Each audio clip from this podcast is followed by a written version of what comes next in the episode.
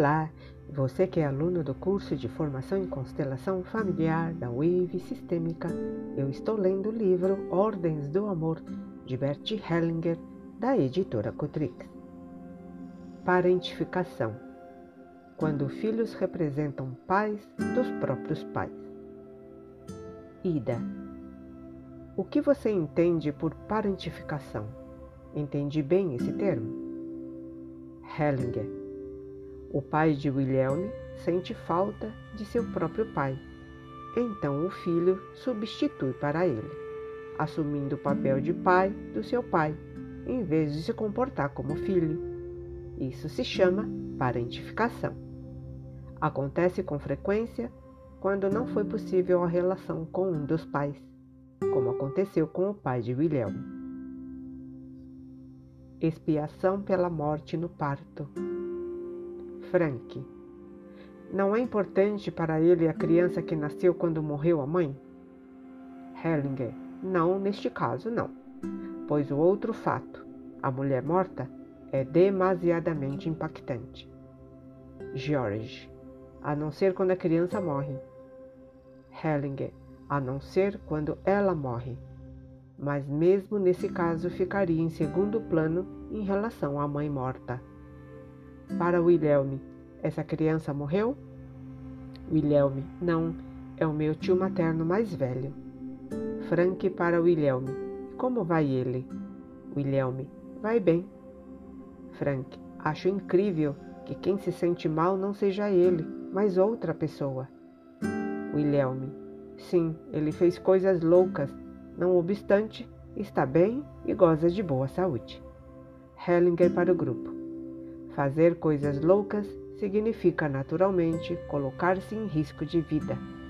Assim fazem essas pessoas. Wilhelm nos revelou isso. Num sistema como este, surge uma compulsão no sentido de que os homens e os filhos espiem pela morte da mulher. No fundo, atua uma fantasia louca que é inimiga das mulheres e as desvaloriza. Parece estranho que essa fantasia esteja tão amplamente difundida em nossa cultura. Isso talvez se ligue ao fato de que em nossa consciência o ato de procriar é representado como algo quase indecente, embora seja, em termos absolutos, a máxima realização humana possível. Não existe nenhum ato humano maior do que esse ou que envolva mais riscos. Os pais sabem disso.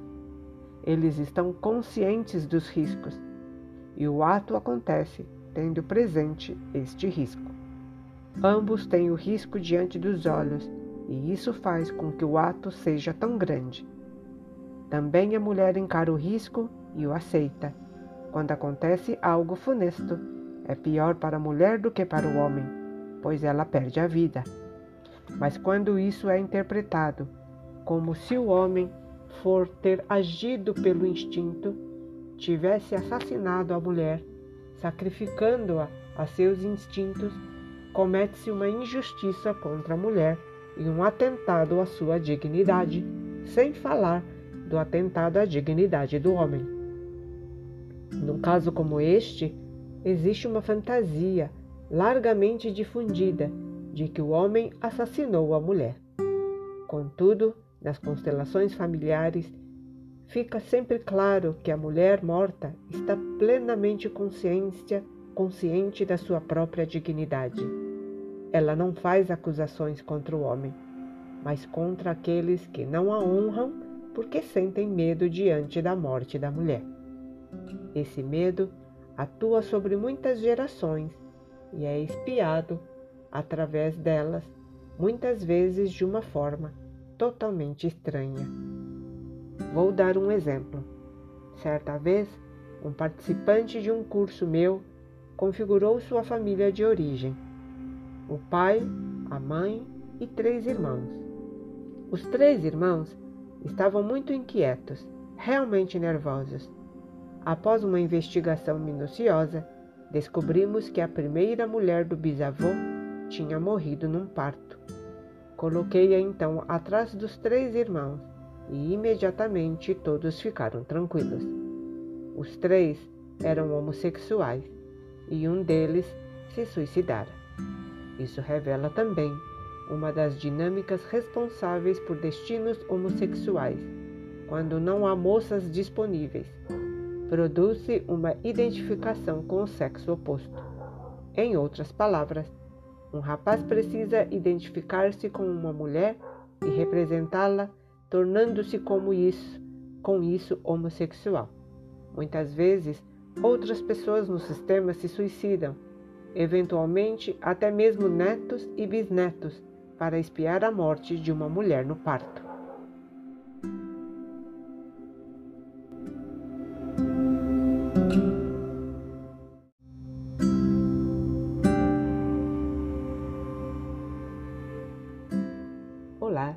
Você que é aluna do curso de formação em constelação familiar da Wave Sistêmica, eu estou lendo o livro Ordens do Amor de Bert Hellinger, da editora Cutrix. Hellinger para Wilhelm. Por conseguinte, você precisa passar da esfera de influência da mãe e da família materna para a esfera do pai e do avô, o homem de negócios. Lá, você escapará do envolvimento com a família da mãe e do sentimento de ser uma vítima e de ter de espiar. Wilhelm. Mas foi só mais tarde que descobri que meu avô tinha negócio. Hellinger. Sei apenas que um envolvimento sistêmico não decorre de uma comunicação verbal, mas que existe um conhecimento imediato sobre as suas causas. Se tal conhecimento imediato não existisse, não teríamos condições de representar isso. Frank. Tenho ainda uma pergunta a respeito da suposta culpa. Nesse caso, o descendente se identificaria, por um lado, com a mulher que morreu, e por outro, com a suposta culpa deste antepassado. Portanto, com duas pessoas. Hellinger, não quero amarrar isso a uma pessoa ou a duas, pois vejo como uma unidade. A fantasia presente no sistema é a seguinte: na verdade, é o avô que deveria suicidar-se. Como não o fez, um outro o faz em seu lugar. Entretanto, o homem cuja mulher morreu no parto por ter melhor conhecimento, não tem essa fantasia. São os descendentes que a têm. Por trás disso, atua ainda uma outra ideia. Se uma pessoa se perde, uma outra pessoa também precisa perder-se para compensar. Trata-se de uma primitiva e antiquíssima ideia de compensação, que atua nas profundezas da alma. Essa necessidade arcaica pode ser substituída e superada por uma outra compensação, adequada a uma ordem do amor, quando as pessoas que cederam seu lugar são conscientemente respeitadas e honradas.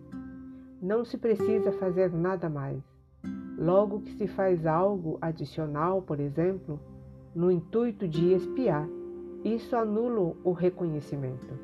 O respeito é a única coisa que importa e tudo mais é supérfluo.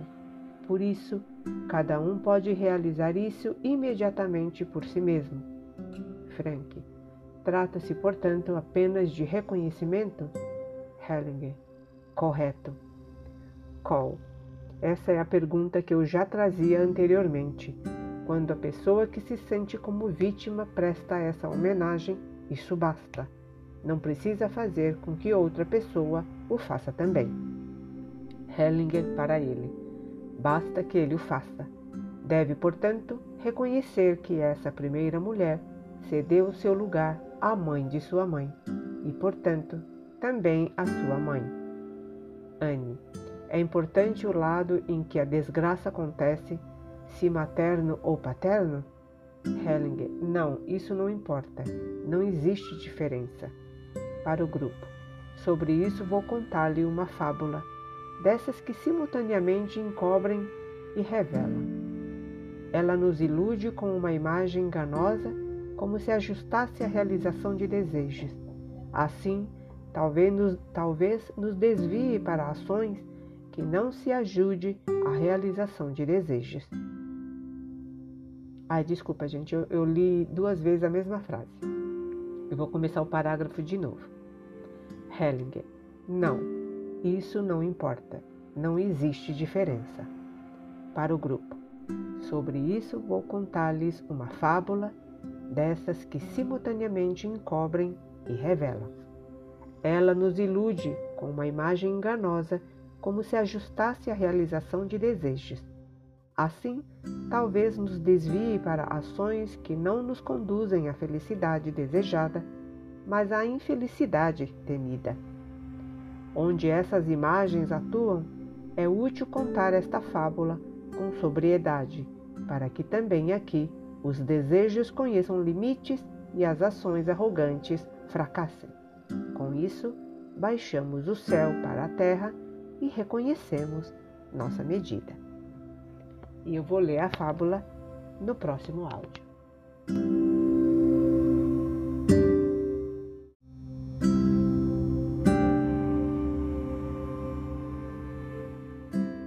Olá, você que é aluno do curso de formação em constelação familiar da Wave Sistêmica, eu estou lendo o livro Ordens do Amor, de Bert Hellinger, da editora Cutrix.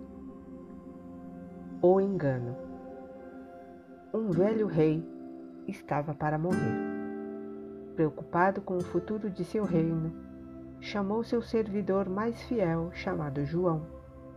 Confiou-lhe um segredo e pediu-lhe: Cuide de meu filho, pois ainda é inexperiente, e sirva-o tão fielmente como a mim mesmo. O fiel João sentiu-se importante, pois era apenas um criado, e, em pressentir nada de mal, ergueu a mão em juramento e disse: Guardarei teu segredo e servirei fielmente a teu filho como a ti mesmo mesmo que me custe a vida.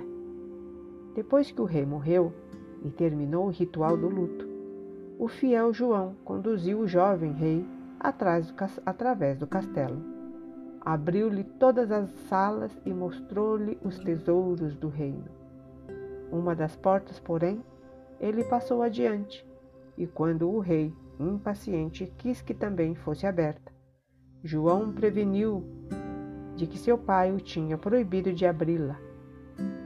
Quando o rei teimosamente ameaçou arrombá-la com as próprias mãos, se fosse preciso, o fiel João cedeu com o coração pesado.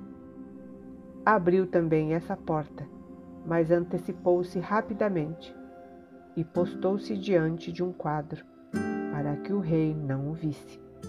Isso, porém, de nada adiantou. O rei empurrou para o lado, olhou o quadro e desmaiou. Era um retrato da princesa do teto dourado. Quando o rei voltou a si, continuou fora de seu juízo e só pensava como poderia obter a mão daquela princesa.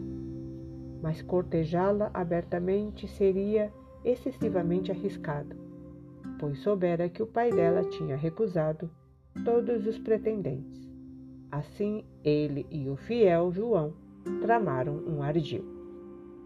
Como tinham ouvido que o coração da princesa do teto dourado era apegado a qualquer objeto de ouro, pegaram no tesouro real as joias e os talheres de ouro, colocaram tudo num navio e navegaram pelo oceano até chegarem diante da cidade onde a princesa residia.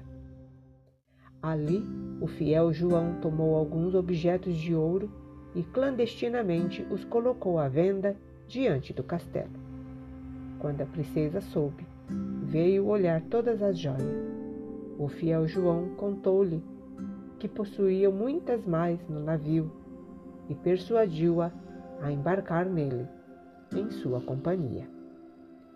O rei a recebeu, disfarçado em roupas de comerciante, e achou-a ainda muito mais bela em pessoa do que no retrato que vira. Levou-a ao interior do navio e mostrou-lhe os tesouros de ouro. Nesse meio tempo, as âncoras foram levantadas e as velas abertas, e o navio singrou para o mar. A princesa notou isso e ficou perturbada, mas percebeu a trama e como ela vinha ao encontro de seus secretos desejos, entrou no jogo. quando já tinha examinado tudo, olhou para fora, viu o navio lá longe do cais e pareceu assustada. Mas o rei tomou-a pela mão e disse: Não tenhas medo, não sou um comerciante, mas um rei, e amo-te tanto que te peço que sejas minha mulher. Ela o olhou e achou simpático. Pegou o ouro e disse sim. Entretanto, o fiel João, sentado ao timão, assoviava uma melodia, muito feliz pelo êxito de seu ardil. Nisto, três corvos chegaram voando, pousaram num mastro e começaram a conversar entre si. O primeiro corvo disse: O rei ainda está longe de ter a princesa, pois logo que desembarcarem, galopará ao seu encontro um cavalo cor de fogo e ele o montará para cavalgar até o castelo. Porém, o cavalo sumirá com ele e o rei jamais será visto de novo. O segundo corvo disse: A não ser que alguém se antecipe, pegue a arma que está em seu coldre e mate o cavalo. E o terceiro corvo disse: Mas se alguém souber e revelar, será transformado em pedra, do dedo do pé até o joelho. O segundo corvo disse: Mesmo que o primeiro caso acabe bem, o rei ainda não terá princesa, pois quando ele chegar a seu castelo, um traje de festa estará preparado e o rei irá até lá para vesti-lo. Mas o traje o queimará até os ossos, como piche e enxofre. O terceiro corvo disse: A não ser que alguém chegue antes dele Pegue o traje com luvas e o lance ao, ao fogo. E o primeiro corvo disse: Mas se alguém souber e revelar, será transformado em pedra, do joelho até o coração. O terceiro corvo disse: E mesmo que o segundo caso acabe bem, o rei ainda não terá princesa, pois quando a dança nupcial começar, a rainha ficará pálida e desabará no chão como morta. E se alguém não acudir imediatamente, abrir seu corpete, tirar para fora seu seio direito e sugar dele três gotas de sangue, e tornar a cuspi-la, ela morrerá. E o segundo corvo disse: Mas se alguém souber e revelar, será transformado em pedra, do coração até o topo da cabeça. Então o fiel João percebeu que o assunto era grave. Fiel ao seu juramento, propôs-se fazer tudo o que pudesse para salvar o rei e a rainha, mesmo que lhe custasse a vida. Quando desembarcaram em terra, aconteceu exatamente como os corvos haviam predito. Um cavalo cor de fogo aproximou-se a galope. Antes que o rei pudesse montá-lo, o fiel João se adiantou, pegou a espingarda e matou o cavalo. Então os outros criados disseram: Como ele se atreve? O rei queria cavalgar o belo cavalo até o castelo, mas ele o matou. Não se pode tolerar isso. Mas o rei disse: Ele é meu fiel João. Quem sabe qual foi o, o, proveito disso, o proveito disso? Quando chegaram ao castelo, lá estava o traje festivo e antes que o rei pudesse aproximar-se e vesti-lo, o fiel João o pegou com luvas e atirou ao fogo. Então os outros criados disseram: Como se atreve ele? Agora o rei queria vestir o belo traje para as núpcias, mas ele o atirou ao fogo diante de seus olhos. Isso não se pode tolerar. Mas o rei disse: Ele é meu fiel João. Quem sabe qual foi o proveito disso? Então foi celebrado o casamento. Quando começou a dança das núpcias, a rainha ficou pálida e desabou no chão como morta. Mas o fiel João apareceu imediatamente ao seu lado e, antes que o rei ousasse fazer qualquer coisa, abriu o corpete da rainha, tirou para fora seu seio direito, sugou dele três gotas de sangue e as cuspiu. Então abriram-se os olhos da princesa e ela ficou curada. O rei, porém, ficou envergonhado. ao ouvir os criados censurarem que desta vez era realmente demais, e se o rei deixasse passar mais essa, perderia sua reputação. Convocou o tribunal e condenou seu criado à morte. O fiel João, porém, quando era conduzido ao cadafalso, ponderou consigo mesmo se deveria revelar o que os corvos tinham contado. Pois de qualquer maneira iria morrer. Se não os revelasse, morreria na forca. Se revelasse, se converteria em pedra. Mas então resolveu revelar, pois disse a si mesmo: talvez a verdade os liberte. Quando foi colocado diante de seu carrasco, e como é de praxe, o deixaram dizer algumas palavras. Ele contou diante de todo o povo porque tinha feito o que parecia tão mal. Logo que terminou, caiu e foi transformado numa pedra. Assim morreu. Todo o povo gritou de dor e o rei e a rainha voltaram para o castelo a se retirarem para seus aposentos. Lá a rainha olhou para o rei e disse: Também ouvi os corvos, mas nada disse, por medo de me transformar em pedra. O rei, porém, colocou-lhe colocou um dedo diante da boca e lhe sussurrou: Eu também os ouvi. Este ainda não é o fim da história.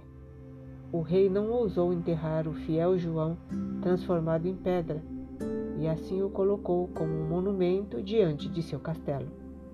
Quando passava diante dele, suspirava e dizia: Ah, meu fiel João! Mas logo se ocupou com outros pensamentos, pois a rainha engravidou e no ano seguinte deu à luz gêmeos, dois lindos meninos. Quando os dois meninos tinham três anos, o rei não encontrava paz e disse à sua mulher: Temos de fazer alguma coisa para ressuscitar o fiel João. Conseguiremos isso se sacrificarmos a coisa, a coisa mais querida que temos. Então a rainha se assustou e disse: Mas o mais querido são nossos filhos. Sim, disse o rei.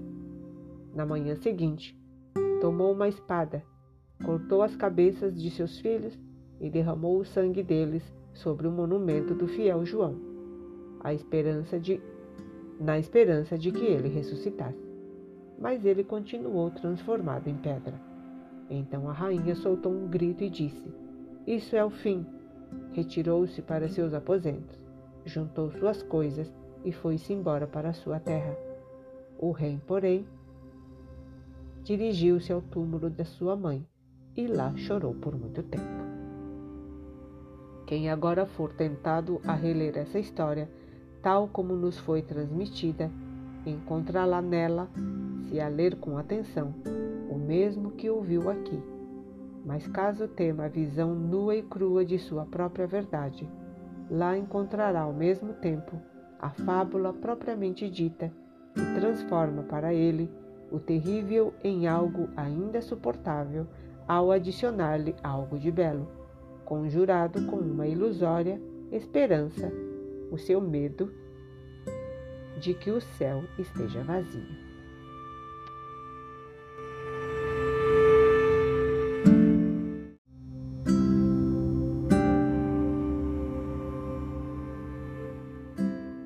Olá, você que é aluno do curso de formação em constelação familiar da Wave Sistêmica, eu estou lendo o livro Ordens do Amor de Bert Hellinger da editora Cotrix. Pai e filho. Wolfgang, aproveitando logo o estímulo que recebi de você, conversei com meu filho ontem à noite. Não foi difícil em absoluto. Ele apenas disse: Como psicólogo, você mesmo deveria saber disso. Eu respondi: Às vezes também preciso de um pequeno empurrão. À noite conversamos mais um pouco e então ele ponderou. Talvez eu ainda vá estudar psicologia. Minha mulher comentou. Então você precisa tirar boas notas. E eu disse: se ele estiver interessado, também vai tirar boas notas. Hellinger foi bom em termos psicológicos. Quero contar-lhe ainda um exemplo a respeito. Durante um seminário, Um participante de um grupo contou: Meu filho não me respeita. Eu lhe disse: Isso você pode resolver com muita facilidade. Quando ele se comportar assim de novo, dê um murro na mesa e lhe diga: Ouça, meu filho, eu sou seu pai e você é meu filho. Naquela tarde ele voltou para casa, pois morava perto dali. No dia seguinte voltou ao grupo e disse: Tive com meu filho uma conversa como nunca tive antes. Não precisei bater na mesa, mas ele tinha mudado interiormente e isso fez com que algo fluísse entre eles.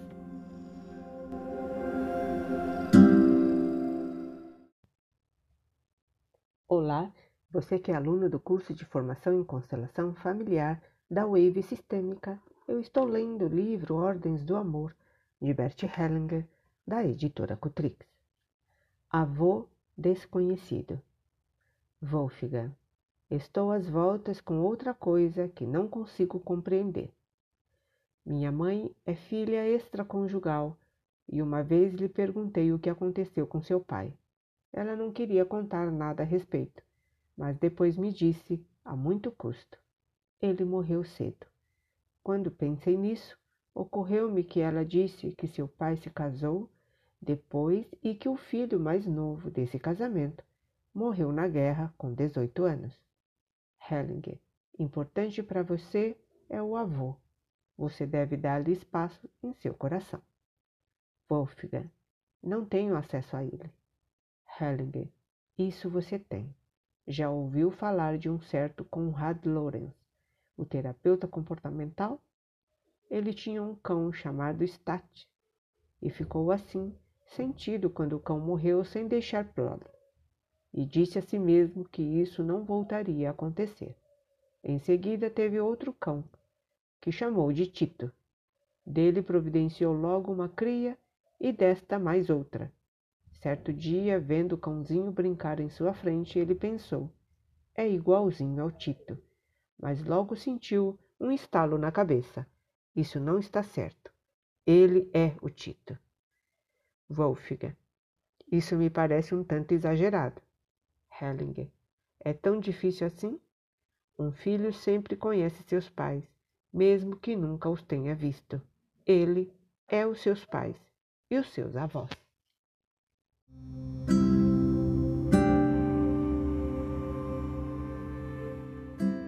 Olá, você que é aluno do curso de formação em constelação familiar da Wave Sistêmica eu estou lendo o livro Ordens do Amor de Bert Hellinger, da editora Cutrix.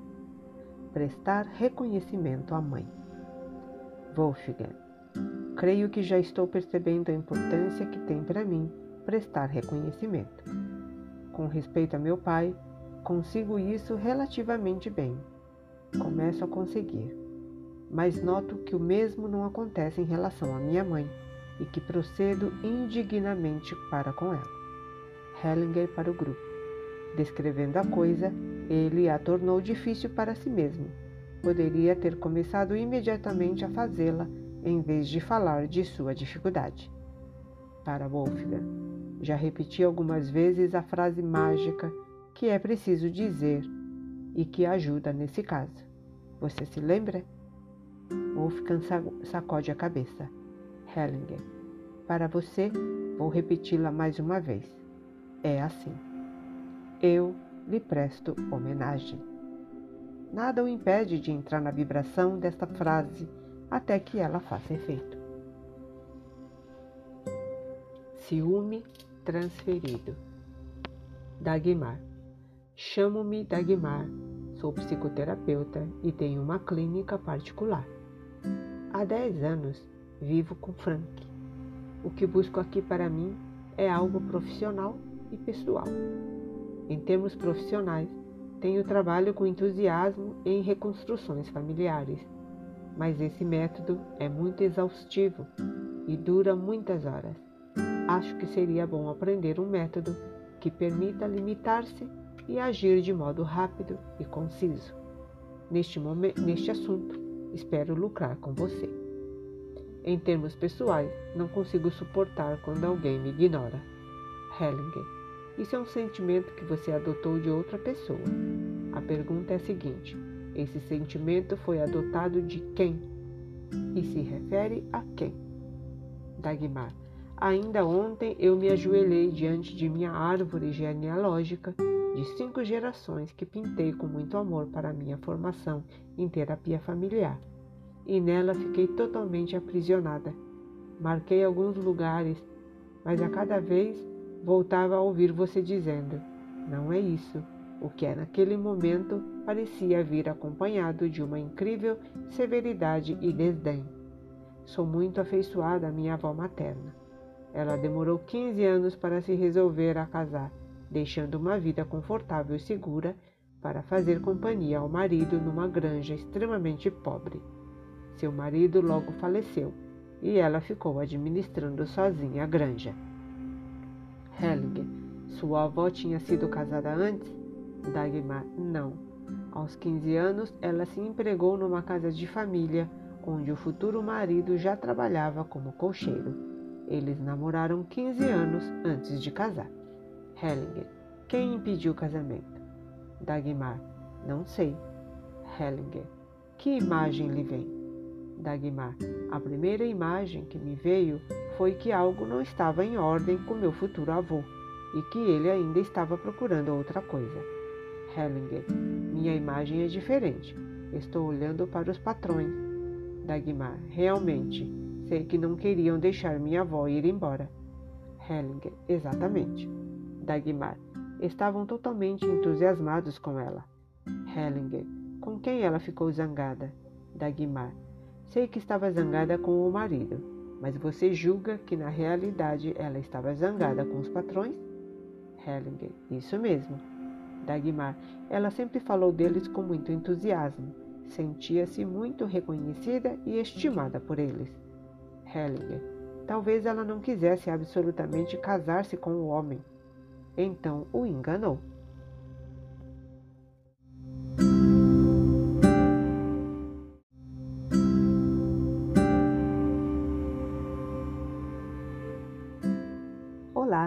Você que é aluno do curso de formação em constelação familiar da Wave Sistêmica, eu estou lendo o livro Ordens do Amor de Bert Hellinger, da editora Cutrix. Constelação de Dagmar. Filha está identificada com a ex-noiva do pai e assumiu os sentimentos dela. Dagmar. Gostaria de colocar minha família para ver se nela assumia algum papel por presunção. Quero livrar-me disso. Hellinger. Então coloque-a. Dagmar. Pai, mãe, avós. Hellinger. Não pai, mãe, filhos. Isso basta. Ou algum dos pais foi antes casado ou noivo. Dagmar. Meu pai foi noivo e teve em seguida um relacionamento com outra mulher. Hellinger. Houve filhos nesse relacionamento? Dagmar. Não. Hellinger. Porque o noivado foi desfeito. Dagmar. Meu pai deixou de gostar da mulher de quem ficara noivo. Hellinger. Naturalmente, você está identificada com ela. Podemos esquecer todos os outros. Dagmar. Isso me surpreende. Hellinger. Vamos colocar também essa noiva. Então eu vou descrever a configuração. Imagine então uma folha de papel sulfite e você pode, conforme você vai ouvindo a minha descrição, você pode ir desenhando para facilitar a formação da imagem. É, ou, se você tiver bonecos, para fazer constelação, você já pode posicionar os bonecos conforme eu vou descrevendo aqui a imagem para vocês. Então imaginem uma folha de papel sulfite na posição paisagem. Lá no alto, bem no centro do papel, mas lá no alto, você desenha a ex-noiva do pai, olhando para a parte de baixo do papel. Bem de frente dela, então, ou seja, se ela está lá em cima no papel, então abaixo, né, um pouco abaixo dela, está o pai da Dagmar, bem de frente para ela, tá? E o pai, ele está olhando para o lado esquerdo do papel. Ao lado direito, ao seu lado direito, você desenha é, do lado do pai, mas um pouquinho, um pouquinho afastado dele, a mãe da Dagmar. E bem próximo da mãe, você desenha o primeiro filho, que é o irmão da Dagmar. Ambos, a mãe e o primeiro filho, estão olhando para a parte de baixo do papel. E a Dagmar está sozinha no outro canto esquerdo, lá embaixo no papel, e ela está olhando para o pai. Hellinger, como está o pai? Pai, nada bem, como deslocado.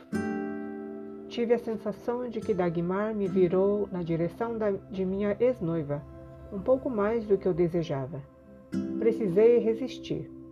Pelo canto dos olhos, vejo indistintamente duas pessoas, à direita e à esquerda, e sinto algo nada amável às minhas costas.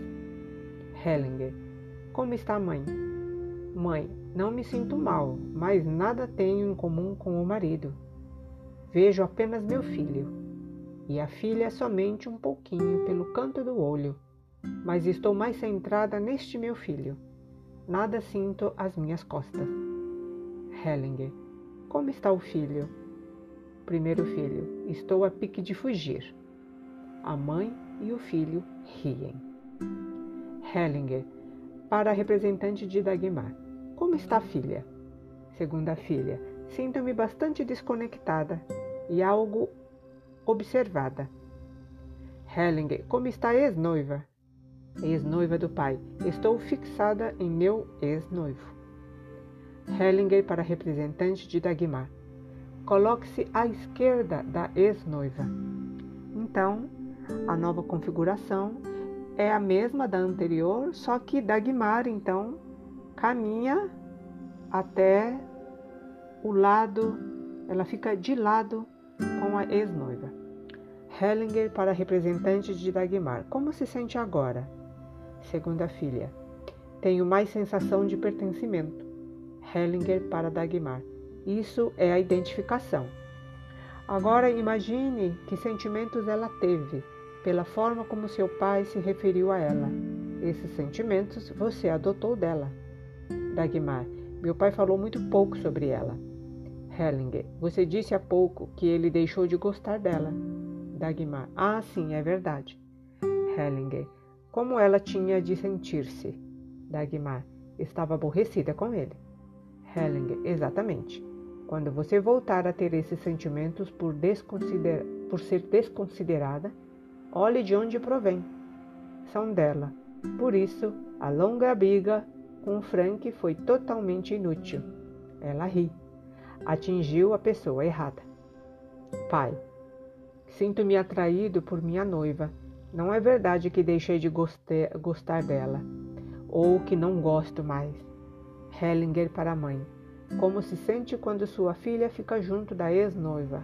Melhor ou pior? Mãe. Pior. Sinto falta dela. Hellinger. Você tem um coração de mãe. Hellinger altera novamente a imagem. Eu vou continuar no próximo áudio.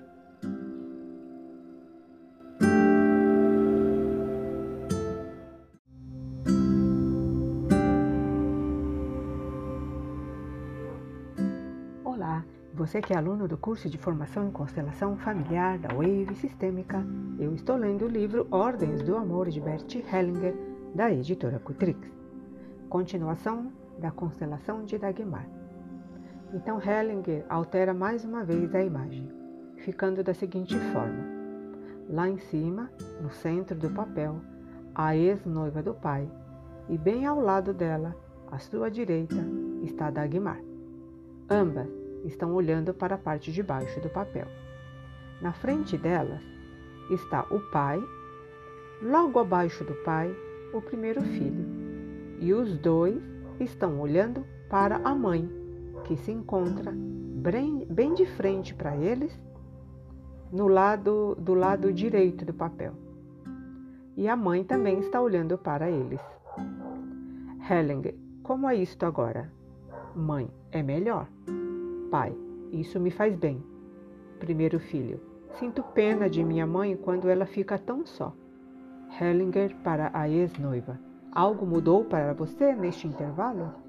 A ex-noiva do pai. Sim, o homem ganhou um rosto para mim. Agora posso olhar para ele.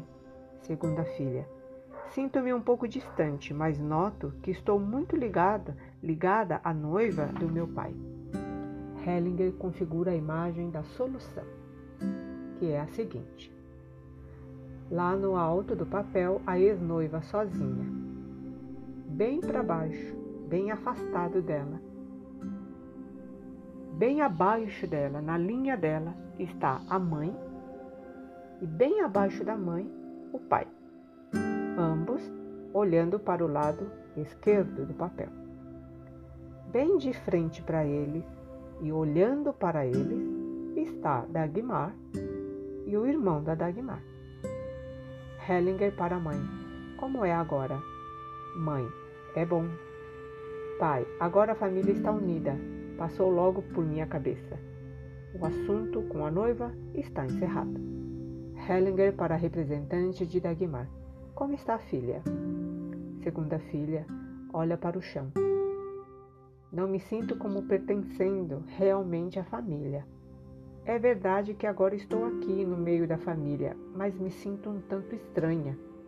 Hellinger, como está a ex-noiva? Ex-noiva do pai. Sinto-me bem. Estou livre. Hellinger para representante de Dagmar. Agora vou fazer um exercício com você. Não lhe será tão difícil, porque não tem a ver com você já que está apenas representando a Dagmar. Ajoelhe-se diante da mãe. Incline-se profundamente até o chão e estenda os braços para frente com as palmas para cima. Ela se inclina diante da mãe. Hellinger, depois de algum tempo, quando ela pretende levantar-se, é cedo ainda, fique mais um pouquinho. Hellinger para a mãe. O que se passa com você? Qual foi o efeito? Mãe, senti um pouco isto. Não mereço essa reverência. Não sou digna dela. Hellinger para representante de Dagmar. Levante-se. Como se sente agora? Segunda filha. Melhor. Ela sorri para a mãe, que lhe devolve o sorriso. Hellinger para Dagmar. Este é o próximo passo que você precisa fazer. Dirigir-se à sua mãe seja o que for que ela sinta. Isso dissolve a identificação com a noiva. A mãe não se sente digna porque está no meio, entre o marido e a ex-noiva. Apesar disso, o correto para a filha é inclinar-se diante dela. Com isso, a filha está lhe dizendo: Eu lhe presto homenagens. Ex-noiva do pai, isso também foi importante para mim. Hellinger, isso deixa você ainda mais livre. Hellinger para Dagmar. Você quer se colocar pessoalmente ali? Dagmar se coloca em seu lugar e olha para o chão. Dagmar, a cena da reverência me tocou profundamente, mas a mãe não a recebe. Hellinger, isso ela não disse. Dagmar, disse que não se sente digna. Hellinger, ela tem o direito de dizer isto. Para o grupo, o efeito da reverência não depende do que a outra pessoa diz. Na terapia familiar, a solução nunca depende do outro. Ninguém precisa ser diferente do que foi. Os pais não precisam mudar e ninguém precisa desculpar-se. Cada um pode fazer por si só tudo o que seja devido, por exemplo, inclinar-se diante dos pais, prescindindo da reação deles. A solução está no ato da própria pessoa. Bem, foi isso aí.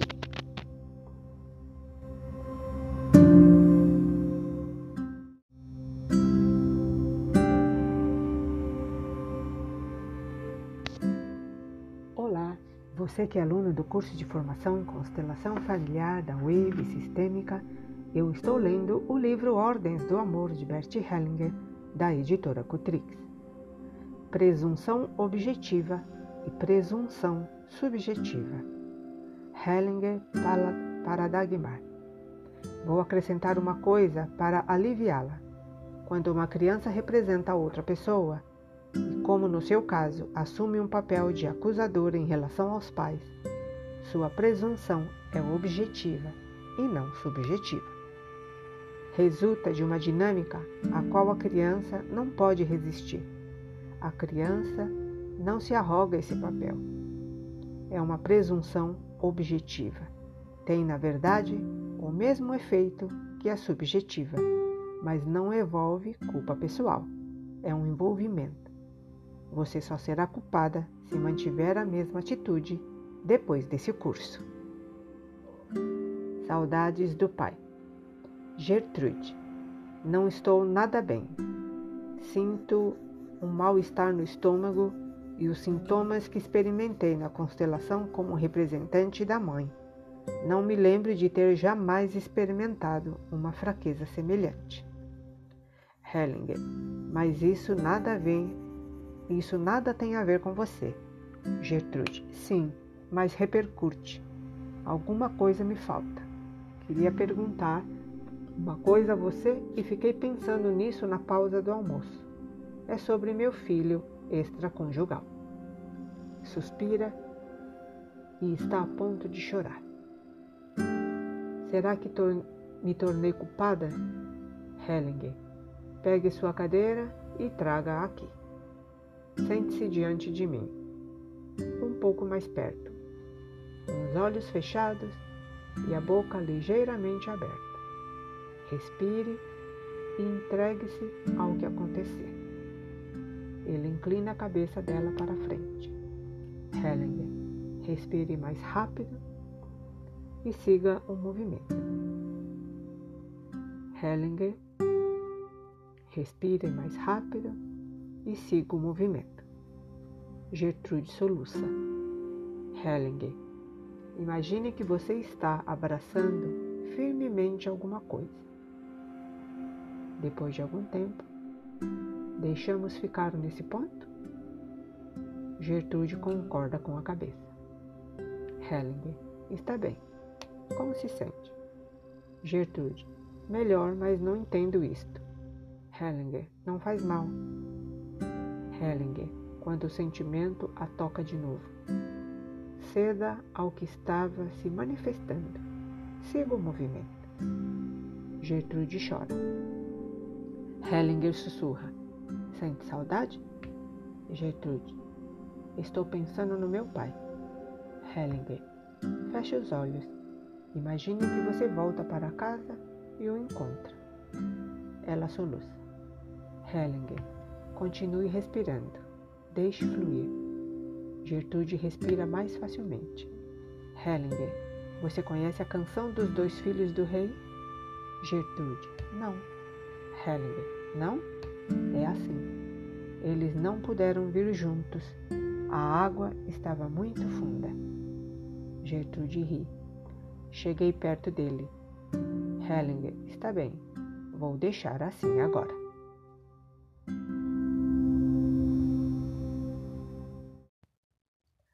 Olá, você que é aluno do curso de formação Constelação Familiar da Wave Sistêmica eu estou lendo o livro Ordens do Amor de Bert Hellinger, da editora Cotrix. A precedência numa família. Quando cabe ao homem e quando à mulher. Jorge. Numa constelação familiar, quando é que o homem fica à direita e quando fica à esquerda da mulher? Hellinger. Isso varia. Na verdade, os pais se equiparam. Juntos ocupam o primeiro lugar. A seguir vêm os filhos, o primeiro, o segundo, etc. Entre os pais, não há precedência pela ordem de origem, porque começaram a ser pais simultaneamente. Mas existe uma hierarquia de acordo com sua função. Aquele que é responsável pela segurança tem, via de regra, o primeiro lugar, e geralmente é o homem. Então ele fica à direita da mulher. Mas existem famílias, como a de Ida, na qual, pelo que ela contou há pouco, a mãe claramente ocupa o primeiro lugar. Num caso assim, a mulher fica à direita do homem. Há, todavia, outras situações em que a mulher tem precedência. Quando foram excluídas pessoas importantes na família da mulher, por exemplo, o pai, por não ter desposado a mãe, ou a mãe, por ter tido um destino funesto, a hierarquia muda. Nesse caso, se posicionam da direita para a esquerda. Primeiro as pessoas excluídas, em seguida a mulher e só então o homem. Isso tem a ver com o impacto dos destinos. Thea, por exemplo, ocupava o primeiro lugar na sua família atual, porque o impacto dos destinos na sua família de origem lhe dava o maior peso. Assim, você precisa testar cada caso individual. Quando alguém foi noivo anteriormente, o segundo parceiro, via de regra, deve colocar-se entre o atual e o antigo. Por exemplo, na família de origem de Dagmar, sua mãe precisou colocar-se entre o marido e a ex-noiva. E a ex-noiva entre, desculpa, entre o marido e a ex-noiva dele. Por essa razão, o precedeu na hierarquia. Assim ela mostra a seu marido e a ex-noiva que o toma e o reivindica como seu marido. Com isso, a ex-noiva não apenas se separa dele, mas também fica livre. Contudo, há também muitos casos em que o segundo parceiro não deve colocar-se no meio. Muitas vezes, uma segunda mulher não deve colocar-se entre o marido e sua primeira mulher, quando esta faleceu, nem entre o marido e uma ex-noiva, quando esta foi alvo de algo grave e de uma injustiça.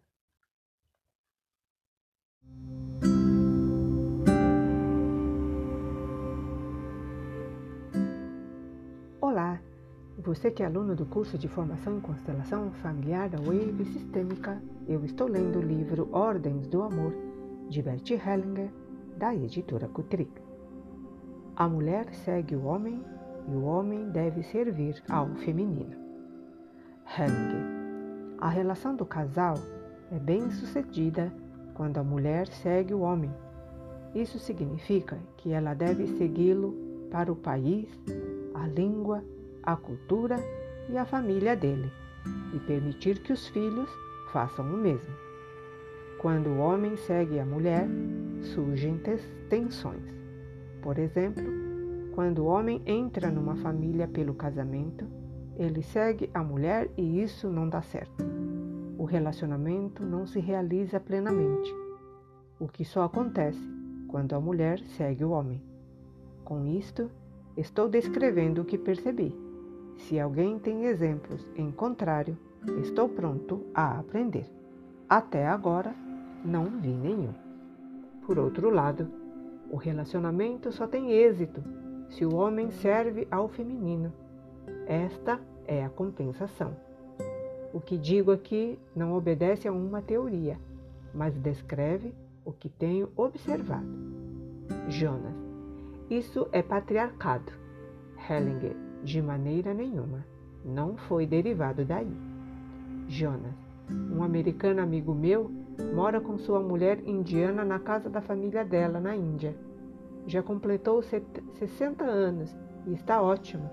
É uma das relações mais, boni mais bonitas que conheço, mas é também uma grande exceção. Hellinger Bem, então retiro minha frase. Risadas no grupo. Anne, não estou de acordo com essa retratação, pois o que você disse está fazendo efeito em mim. Gostaria que você dissesse ainda mais alguma coisa a respeito. Hellinger, está certo. Eu não mudo tão rapidamente. E o que digo nem sempre é o que sei. Para Jonas, existem naturalmente como em todas essas ordens, dinâmicas que apontam outra direção. Isso sempre existe. Assim, é possível que seu amigo esteja fazendo justamente o que é correto. Mas quero dizer mais uma coisa sobre os filhos de tais relacionamentos. Quando os pais nasceram em países diferentes, os filhos não devem escolher entre esses países, como se tivesse de se decidir por um contra o outro. Eles pertencem a ambos, mas o país do pai tem, via de regra, a precedência. Gertrude, por que se fala então em língua materna? Isso contradiz expressamente o que você disse. Hellinger, a língua materna segue outras leis. A criança aprende a língua já no colo da mãe, já a recebe ali. Mas não estou trazendo isso para contradizer minha afirmação anterior. Thomas, creio que isso também tem algo a ver com minha história. Foi um caso em que o homem teve de seguir a mulher e entrar para a família dela. Hellinger, esse tipo de casamento sobrecarrega e limita o relacionamento. Entretanto, seguir não significa obedecer significa apenas que sigo alguém para sua família.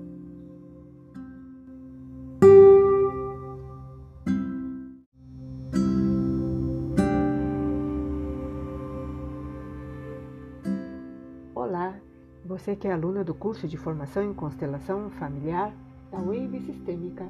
Eu estou lendo o livro Ordens do Amor, de Bert Hellinger, da editora Cutrix. Amor frustrado. Johan. Estou às voltas com essa ideia de que a mulher deve seguir o homem. Há dois anos tenho uma namorada que vive na Suíça e até agora não conseguimos viver juntos. Isso me deixa muito triste. Certa vez estive quase me mudando para lá, mas então percebi que não estava certa e que era ela que deveria se mudar para cá. É um desejo muito forte, mas não consigo descobrir por que não funciona. Talvez tenha a ver também comigo. Hellinger, quero dizer-lhe uma coisa: entre o homem e a mulher, tudo se decide no primeiro quarto de hora. Quando não funciona, então, é melhor esquecer. William, no primeiro quarto de hora? Hellinger, sim, é no primeiro quarto de hora que se estabelecem todas as regras Daí para frente, nada mais se modifica. Johan, isso soa muito sem esperança. Hellinger, arranje algo melhor. Algumas pessoas continuam acenando para o velho trem, quando o novo já estacionou na plataforma. Mas o amor sem esperanças dura mais. Johan, tenho a impressão de que amo essa mulher, apesar de tudo. Hellinger, ela ama você? Johan, Creio que sim. Noto apenas que é difícil para ela e que tem muito medo de expressar ou de viver isso. A pergunta que sempre me faço, Hellinger, não, não, pode esquecer isso. Johan, o quê? Hellinger, certa vez, um homem me disse que tinha três namoradas e me perguntou qual delas deveria escolher. Pedi-lhe que me contasse algo sobre cada uma delas e então lhe disse: é a terceira. Ele me perguntou como é que você percebeu? Respondi. Seu rosto se iluminou. Brigitte. Quando a gente tem três, é mais simples. Hellinger para Johan. Não havia nenhum brilho em seu rosto. Johan. Mas noto que muitas vezes há. Hellinger. Algumas pessoas acham que através do amor podem superar os obstáculos e forçar as situações. Julgam que basta amarem bastante e tudo ficará melhor. Não fica. Johan. Estou bastante decepcionado com o que aconteceu, mas também tenho contato com esse brilho. Hellinger. Não vi nada disso. Se estivesse aí, eu teria notado. Que mal lhe fiz para estar tão furioso com você? Jan. Estou muito perturbado e deprimido. Quero contar uma coisa que estive o tempo todo com vontade de mencionar aqui. Há quatro anos tive um relacionamento que se desfez há dois anos, mas nunca foi corretamente encerrado. Desde então, penso nessa mulher, não sei quantas vezes por dia. Isso também me atrapalha muito em meu atual relacionamento. Sinto-me preso e não sei o que é. Hellinger, você ainda lhe deve algo. Longa pausa. Hellinger, o que você ficou lhe devendo? Jan, não sei. Simplesmente ainda estou com uma tremenda raiva dela. Hellinger, você sabe como nasce essa raiva? Há uma frase inteligente e bem-humorada a respeito. Que mal lhe fiz para estar tão furioso com você. Neste caso, a raiva funciona como defesa contra a culpa. Longa pausa. Hellinger. O que há agora? Jan. Talvez eu lhe deva respeito. Hellinger. Isso é muito pouco aqui. Dou-lhe, porém, outra dica.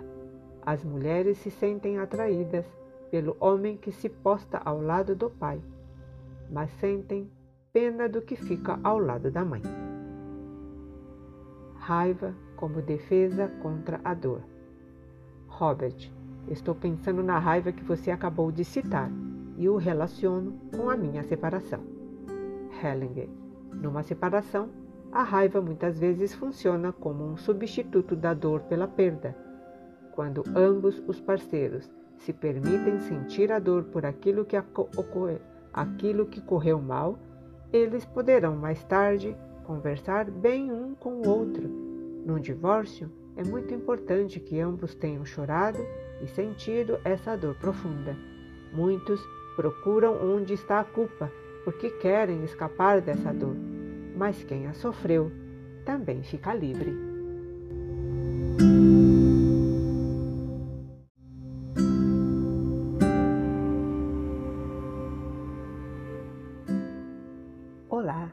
Você que é aluno do curso de formação em constelação familiar da Wave Sistêmica, eu estou lendo o livro Ordens do Amor de Bert Hellinger, da editora Kutrick.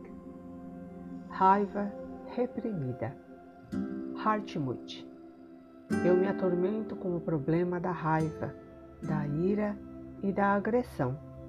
Não tenho lembrança de ter jamais cedido a essas coisas. Hellinger. Muito bem.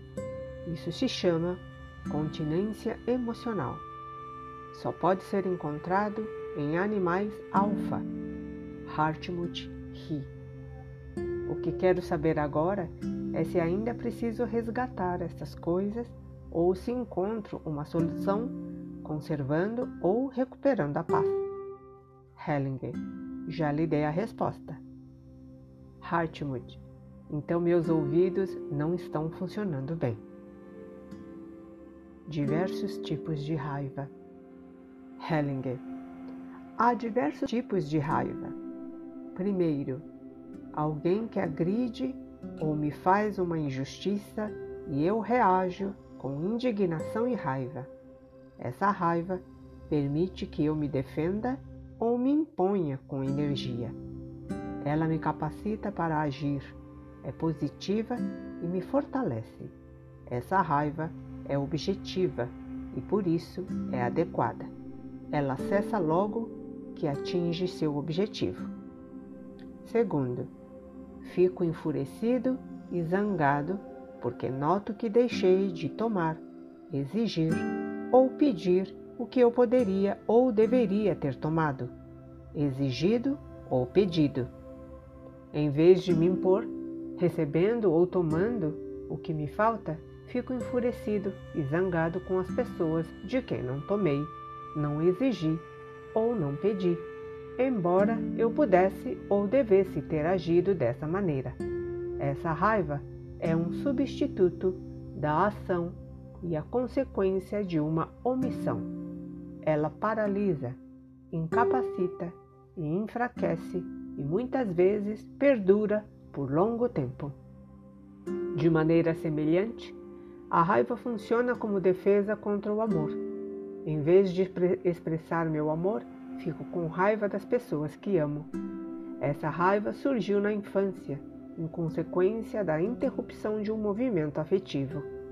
Em situações posteriores, posteriores semelhantes, essa raiva reproduz a vivência original e dela retira sua força. Terceiro, fico com raiva de alguém porque lhe fiz mal, mas não quero reconhecer isso.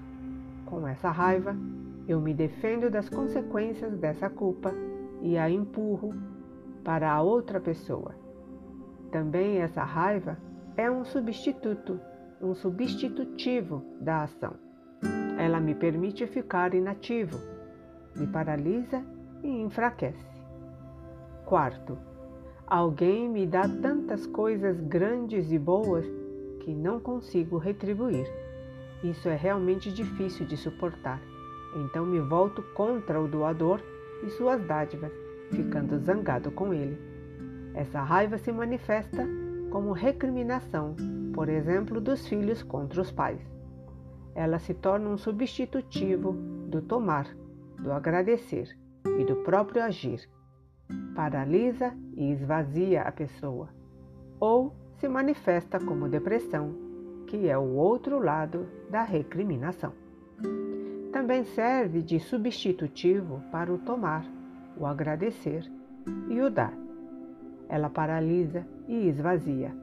Essa raiva se manifesta também sob a forma de um luto muito prolongado depois de uma morte ou uma separação, quando fiquei em dívida com essas pessoas no que tange ao tomar e ao agradecer. Essa raiva se manifesta ainda, como no terceiro tipo, se deixei de assumir minha própria culpa e suas consequências. Quinto, algumas pessoas têm uma raiva que adotaram de outras contra terceiros. Num grupo, por exemplo, quando um membro reprime sua raiva, depois de algum tempo, um outro membro se enraivece, geralmente o mais fraco que não tem absolutamente nenhum motivo para isso. Nas famílias, esses membros mais fracos é uma criança. Quando, por exemplo, a mãe fica zangada com o pai, mas reprime sua raiva, um filho fica zangado com ele. O mais fraco, frequentemente, não se torna apenas sujeito, mas também objeto da raiva. Quando, por exemplo, um subordinado se irrita com seu superior, mas reprime sua raiva diante dele, costuma descarregá-la em alguém mais fraco. Ou quando um homem fica com, raiva, com raiva de sua mulher, mas a reprime diante dela, um filho é castigado por ela.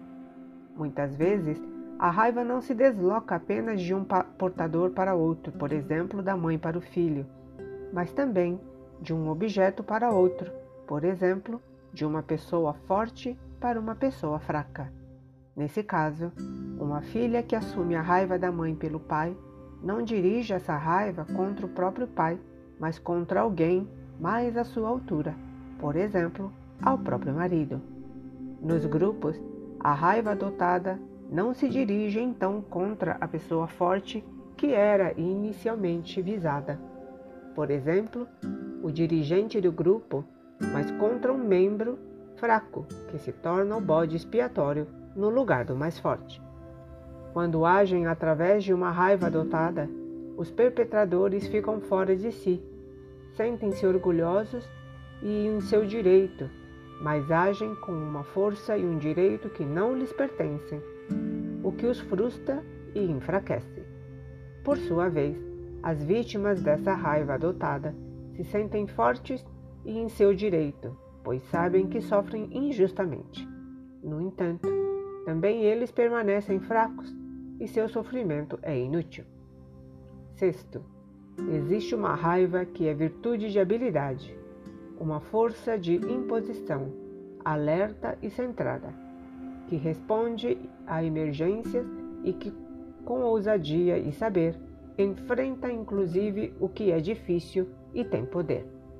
Essa raiva é destituída de emoção. Quando é preciso, também inflige algum mal ao outro, sem medo e sem maldade. É a agressão como pura energia.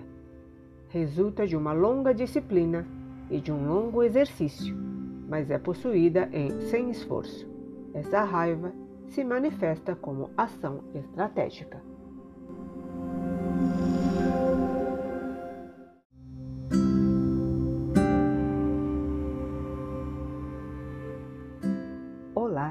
Você que é aluno do curso de formação em constelação familiar da Wave Sistêmica, eu estou lendo o livro Ordens do Amor de Bert Hellinger, da editora Cutrix. Cautela e coragem. Jonas, Meu nome é Jonas, sou médico, porém não trabalho na área da medicina somática, e sim como terapeuta familiar. Sou solteiro, vivo amigado há 17 anos e não tenho filhos. O que está me afetando no momento é uma falta de clareza em relação à minha família de origem.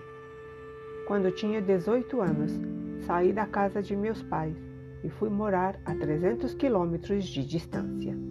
Então minha mãe adoeceu com câncer. Percebi uma conexão entre os fatos, mas absolutamente não reagi. Mesmo desenganada pelos médicos, ela se curou em três anos. Agora, neste ano, o primeiro chamado que recebi de casa, a 300 quilômetros de distância, foi para me comunicar que meu irmão talvez tenha ficado louco. Ele é 10 anos mais jovem que eu. Nesse curso, sinto-me ainda numa fase de aproximação e sou cauteloso com as suas verdades. Hellinger, quero dizer-lhe uma coisa. Coragem e cautela tensionam em sentidos contrários, como as extremidades de um arco. Entretanto, o arco é, é mantido pela corda que mantém unidas essas extremidades, que tensionam em sentidos contrários. Com isso se produz a tensão que impulsiona a flecha para o alvo, mas a cautela sozinha não, não gera tensão. Jonas, minha falta de clareza é sobre o grau em que devo intrometer-me, apesar do medo de que dessa forma estou apenas estabilizando o sistema. Gostaria de encarar o medo de frente e colocar minha família. Constelação de Jonas. Filho representa o ex-noivo da mãe. Hellinger para Jonas. Quem pertence à sua família? Jonas. Meu pai, minha mãe, meu irmão mais jovem e eu. Hellinger. Falta ainda alguém no núcleo familiar? Jonas. Sim. Houve ainda uma irmã que nasceu morta. Hellinger. Ela é importante. Que posição ela ocupa? Jonas. Entre mim e meu irmão. Hellinger. Algum dos pais foi antes casado ou noivo? Jonas. Sim. Minha mãe foi noiva anteriormente. Seu noivo morreu na guerra. Hellinger. Vamos colocá-lo também e eu vou descrever a imagem da configuração da família de Jonas. Você pode pegar um papel e uma caneta para desenhar a figura que eu vou descrever, ou você pode pegar os bonecos de constelação e fazer essa configuração. Então imagine uma folha de papel sulfite na posição paisagem. Bem no centro do papel, você vai desenhar Jonas. E Jonas está olhando para o lado esquerdo do papel, o seu lado esquerdo. Bem abaixo de Jonas está a mãe dele, e a mãe dele também está olhando para o mesmo lado. Atrás dos dois está o pai, e o pai também está olhando para o mesmo lado que Jonas e que a mãe. Bem abaixo do pai está a irmã morta. A irmã morta olha para a parte de baixo do papel. E um pouquinho abaixo da mãe, mas um pouquinho mais para a esquerda, está o terceiro filho. Terceiro filho olha para a mãe. E no canto direito inferior do papel está o ex-noivo da mãe que foi morto na guerra. E ele olha para o cantinho superior direito do papel. Hellinger para Jonas, quando ele coloca o ex-noivo da mãe. Agora já é possível ver sua identificação. Jonas, minha identificação com o noivo? Hellinger, sim. Hellinger, vou configurar imediatamente a solução porque é muito simples nesse caso.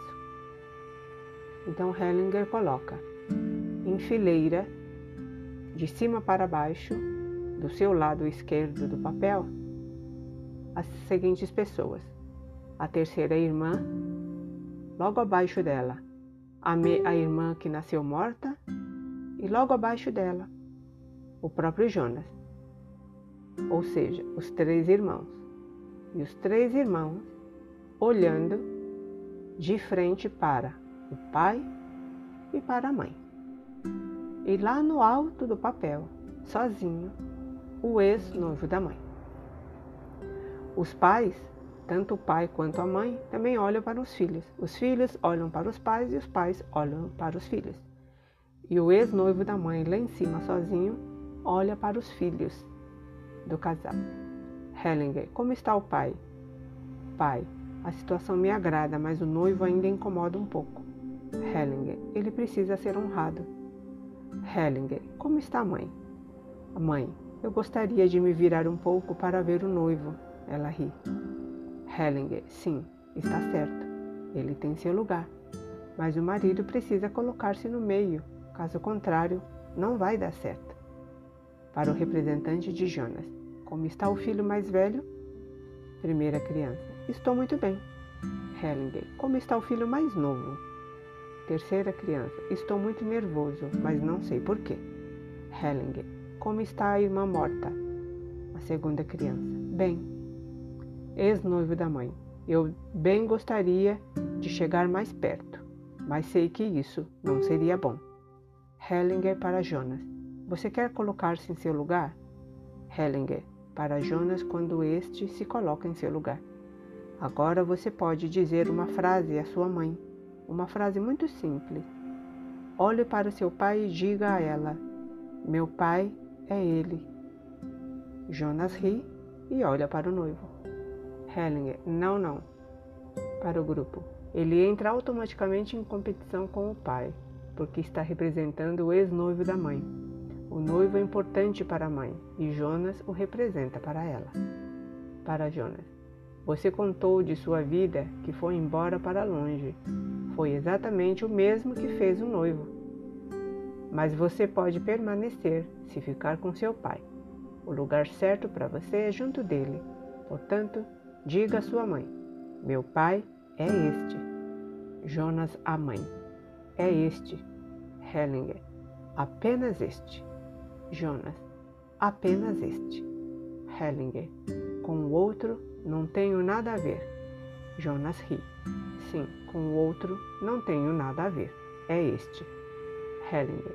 Quero dizer-lhe ainda alguma coisa sobre os buscadores de Deus. Quer ouvir? Jonas. Sim. Hellinger. Eles buscam o próprio Pai. Quando o encontram, cessam a procura de Deus, ou ela se transforma. Está bem, foi isso aí. Para o grupo, mais alguma pergunta? Frank, às vezes você primeiro coloca uma ao lado da outra, as pessoas que estão identificadas. Neste caso, você não fez isso. Hellinger. Não, neste caso a identificação estava tão evidente que isso não foi necessário. Na medida em que o curso avança, diminuem os passos necessários à solução, porque muita coisa já ficou clara.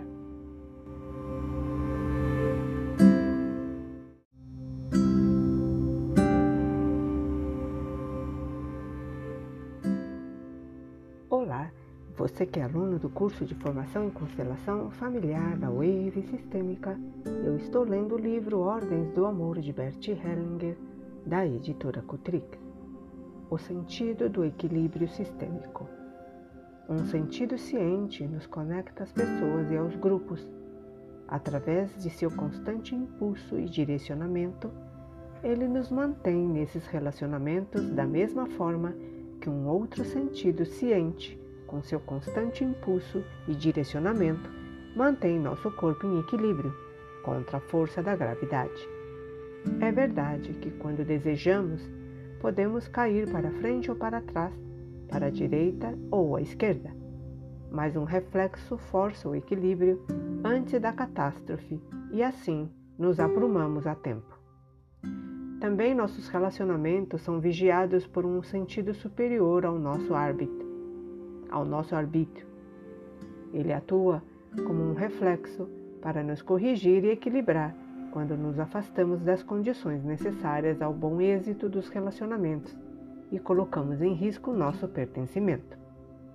A semelhança de nosso sentido de equilíbrio, também o sentido dos relacionamentos percebe o indivíduo dentro de seu entorno, reconhece o espaço livre e os limites e conduz essa pessoa através do prazer e do desprazer. O prazer é experimentado como inocência, o desprazer como culpa. Culpa e inocência são, portanto, experimentadas em relacionamentos e dizem respeito a eles. Toda ação que afeta outras pessoas também é acompanhada por um sentimento que conhece a inocência e a culpa. E assim como nossa visão distingue constantemente o claro e o escuro, esse sentimento distingue em cada momento se nosso modo de agir prejudica ou favorece o relacionamento. O que prejudica é experimentado como culpa, o que favorece como inocência. Culpa e inocência servem, porém, a um único Senhor. Da mesma forma como um cocheiro dirige seus cavalos, um sentido único as prende a um carro, as dirige numa direção e assim elas puxam, como uma barreira, uma só corda.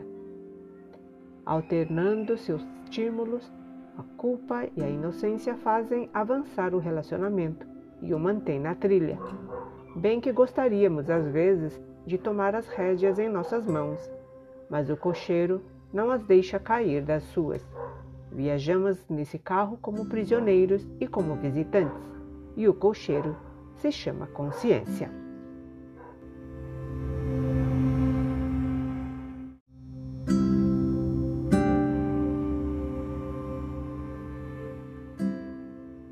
Olá!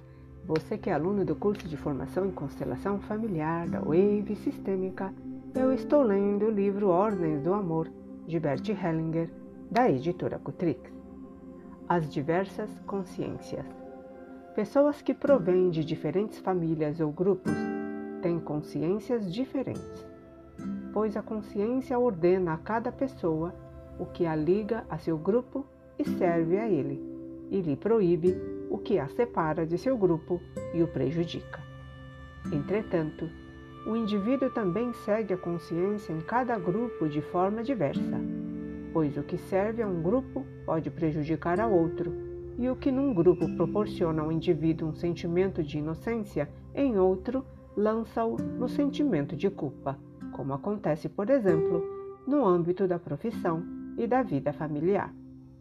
Contudo, também no próprio indivíduo e dentro do mesmo grupo, a consciência está a serviço de fins que ora se completam e ora se contradizem. Por exemplo, o amor e a justiça, a liberdade e a ordem. Nesse particular, a consciência se serve para fins diferentes, de diferentes sentimentos de inocência e de culpa. Portanto, experimentamos a culpa e a inocência de modo diferentes, conforme estejam a serviço do amor e do vínculo, ou da justiça, ou da justa compensação. E também as vivenciamos de modos diversos, conforme sirvam as ordens e regras ou a renovação e a liberdade. O que serve ao amor prejudica a justiça, e o justo talvez se sinta inocente, enquanto o amante se sente culpado. Algumas vezes vivenciamos a consciência de uma forma simples e compacta. Por exemplo, quando numa emergência nos precipitamos para salvar uma criança. Na maioria das vezes, porém, a consciência atua de um modo múltiplo e variado, e é também de igual maneira que sentimos a inocência e a culpa. Assim, às vezes vivenciamos a consciência como se ela fosse um indivíduo, porém, na maioria dos casos, ela mais se assemelha a um grupo onde diversos representantes procuram conseguir objetivos diferentes de maneiras diversas, com a ajuda de diferentes sentimentos de inocência e culpa, ocasionalmente se apoiando reciprocamente ou então se mantendo em xeque. para o bem de todos. Não obstante, mesmo quando se opõem, tais sentimentos servem a uma ordem superior, assemelham-se a um general que, em diversas frentes, com diversas tropas, em terrenos diversos, com diferentes meios e táticas, busca diversos êxitos e, no final, em função do todo maior, só permite êxitos parciais em todas as frentes. A respeito disso, lhes contarei uma pequena história. A inocência. Alguém, querendo livrar-se de um peso que o oprimia, ousa tomar um novo caminho. Pela tardinha se detém para descansar e avista diante de si, a uma certa distância, a entrada de uma caverna. Estranho, pensa consigo. Quer entrar imediatamente, mas encontra a entrada fechada por uma porta de ferro. Estranho, pensa consigo. Talvez aconteça alguma coisa. Senta-se diante da caverna e olha alternadamente para a caverna e para longe dela. Passados três dias, quando olha para longe e de novo para a caverna, vê a porta aberta. Precipita-se para dentro, lança-se para frente e subitamente se encontra de novo sob céu aberto. Estranho, pensa consigo. Esfrega os olhos, senta-se e vê diante de si, a uma certa distância, um pequeno círculo branco, branco como a neve, e dentro dele vê-se a si mesmo, encerrado, encurvado e esplendidamente branco. Ao redor desse pequeno círculo branco se retorce uma imensa e negra chama de sombras, como se quisesse penetrá-lo à força. Estranho, pensa consigo. Talvez algo aconteça. Senta-se diante do círculo, olha alternadamente para o círculo e para o longe dele. Passados três dias, quando olha para longe e volta o olhar para o círculo, vê que o pequeno círculo branco se abre. A negra chama de sombra se precipita em seu interior. O círculo se expande e finalmente ele pode se estender nele. Este, porém, se tornou cinzento.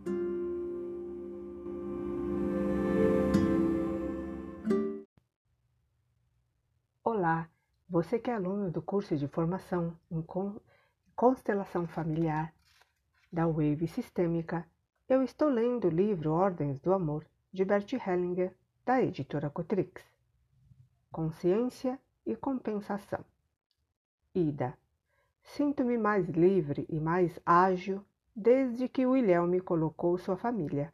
O que ainda mexe comigo é esta pergunta: fica algo por fazer quando uma situação foi bem resolvida? Hellinger. Quando numa relação ou num grupo existe um desnível entre a vantagem de um e a desvantagem de outro, todos os envolvidos sentem uma necessidade de compensação. Eles a experimentam como uma reivindicação da consciência, a que obedecem consciente ou instintivamente. Por conseguinte, também dessa forma especial, vivenciamos a consciência como o sentido de equilíbrio e de compensação. Essa necessidade de compensação nós sentimos em face do destino quando, sem nossa participação, obtivemos uma vantagem ou fomos beneficiados pela sorte. Quando recebo algo de alguém ou o tomo para mim, por mais belo que seja, tenho um sentimento de desprazer. Sinto isso como uma pressão, até que eu, por minha vez, pague ou dê algo de igual valor. Essa dívida é por mim vivenciada como obrigação de dar. Dizemos então, por exemplo, sinto-me em dívida com essa pessoa. Quando pressionado pelo sentimento da dívida, pago ou dou algo de igual valor. Sinto-me livre da pressão desta obrigação. Essa sensação de estar desobrigado ou experimento como leveza e liberdade. Eu experimento como leveza e liberdade. E também, quando me recuso a receber alguma coisa, para não me sentir obrigado, sinto leveza e liberdade. Essa inocência é cultivada pelos que se afastam da sociedade e também pelos que se dedicam a ajudar sem receber. Mas ela nos torna solitários e pobres. Compensação boa e compensação má. Numa relação de casal, quando a mulher dá algo ao homem e com isso lhe mostra o seu amor, o homem fica sob pressão até que também lhe dê algo em, em retorno. Porém, como também a ama, dá-lhe um pouco mais do que recebeu. Agora é ela que fica sob pressão, e como o ama, lhe dá também um pouco mais. Assim, aumenta entre eles o intercâmbio do dar e do tomar. Sua felicidade cresce e sua ligação se reforça. Entretanto, quando o homem retribui à mulher apenas na mesma medida em que recebeu, cessa a pressão por compensação e troca. Dagmar. E quando ele retribui menos? Hellinger. Quando um parceiro dá menos do que toma, coloca em risco a relação. Ilustro com exemplo. A alternância entre o dar e o tomar, assim como o seu incremento, pode ser comparada ao caminhar para frente. Quando quero avançar, preciso estar em constante mudança, saindo do equilíbrio e voltando a ele. Quando saio do equilíbrio sem compensá-lo imediatamente, caio e fico estirado no chão. O mesmo se passa numa relação entre parceiros, quando um dá e o outro se nega a tomar e a equiparar. Quando nos limitamos a manter o equilíbrio, por exemplo, numa relação de casal, retribuindo apenas na medida do que recebemos e sem aumentar o dom, ficamos estacionados. Quando numa relação uma pessoa dá menos do que toma, a outra também lhe dará menos. Então a troca diminui e, em lugar de progredir, eles regridem, e sua felicidade e sua ligação diminuem. Brigitte. E o que acontece quando alguém me faz algo de mal? Preciso também compensá-lo? Hellinger. A pressão para compensar é sentida tanto no positivo quanto no negativo. Quando alguém comete alguma injustiça contra mim, sinto a necessidade de me vingar por isso.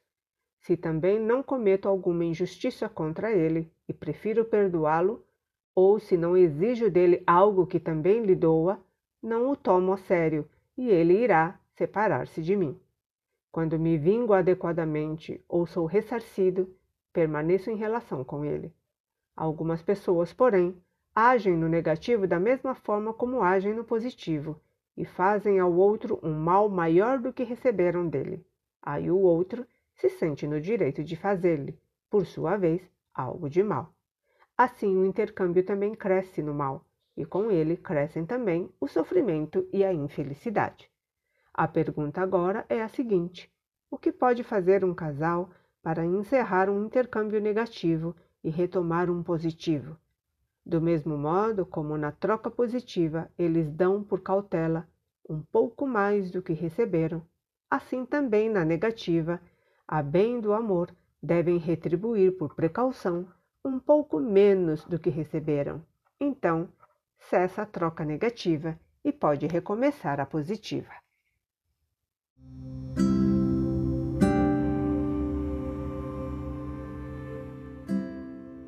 Olá, você que é aluno do curso de formação em constelação familiar da Wave Sistêmica, eu estou lendo o livro Ordens do Amor de Bert Hellinger, da editora Kutrick. Raiva reprimida. Hartmut. Eu me atormento com o problema da raiva, da ira e da agressão. Não tenho lembrança de ter jamais cedido a essas coisas. Hellinger. Muito bem. Isso se chama continência emocional. Só pode ser encontrado em animais alfa. Hartmut ri. O que quero saber agora é se ainda preciso resgatar essas coisas ou se encontro uma solução conservando ou recuperando a paz. Hellinger, já lhe dei a resposta. Hartmut, então meus ouvidos não estão funcionando bem. Diversos tipos de raiva. Hellinger. Há diversos tipos de raiva. Primeiro, alguém que agride ou me faz uma injustiça e eu reajo com indignação e raiva. Essa raiva permite que eu me defenda ou me imponha com energia. Ela me capacita para agir, é positiva e me fortalece. Essa raiva é objetiva e por isso é adequada. Ela cessa logo que atinge seu objetivo.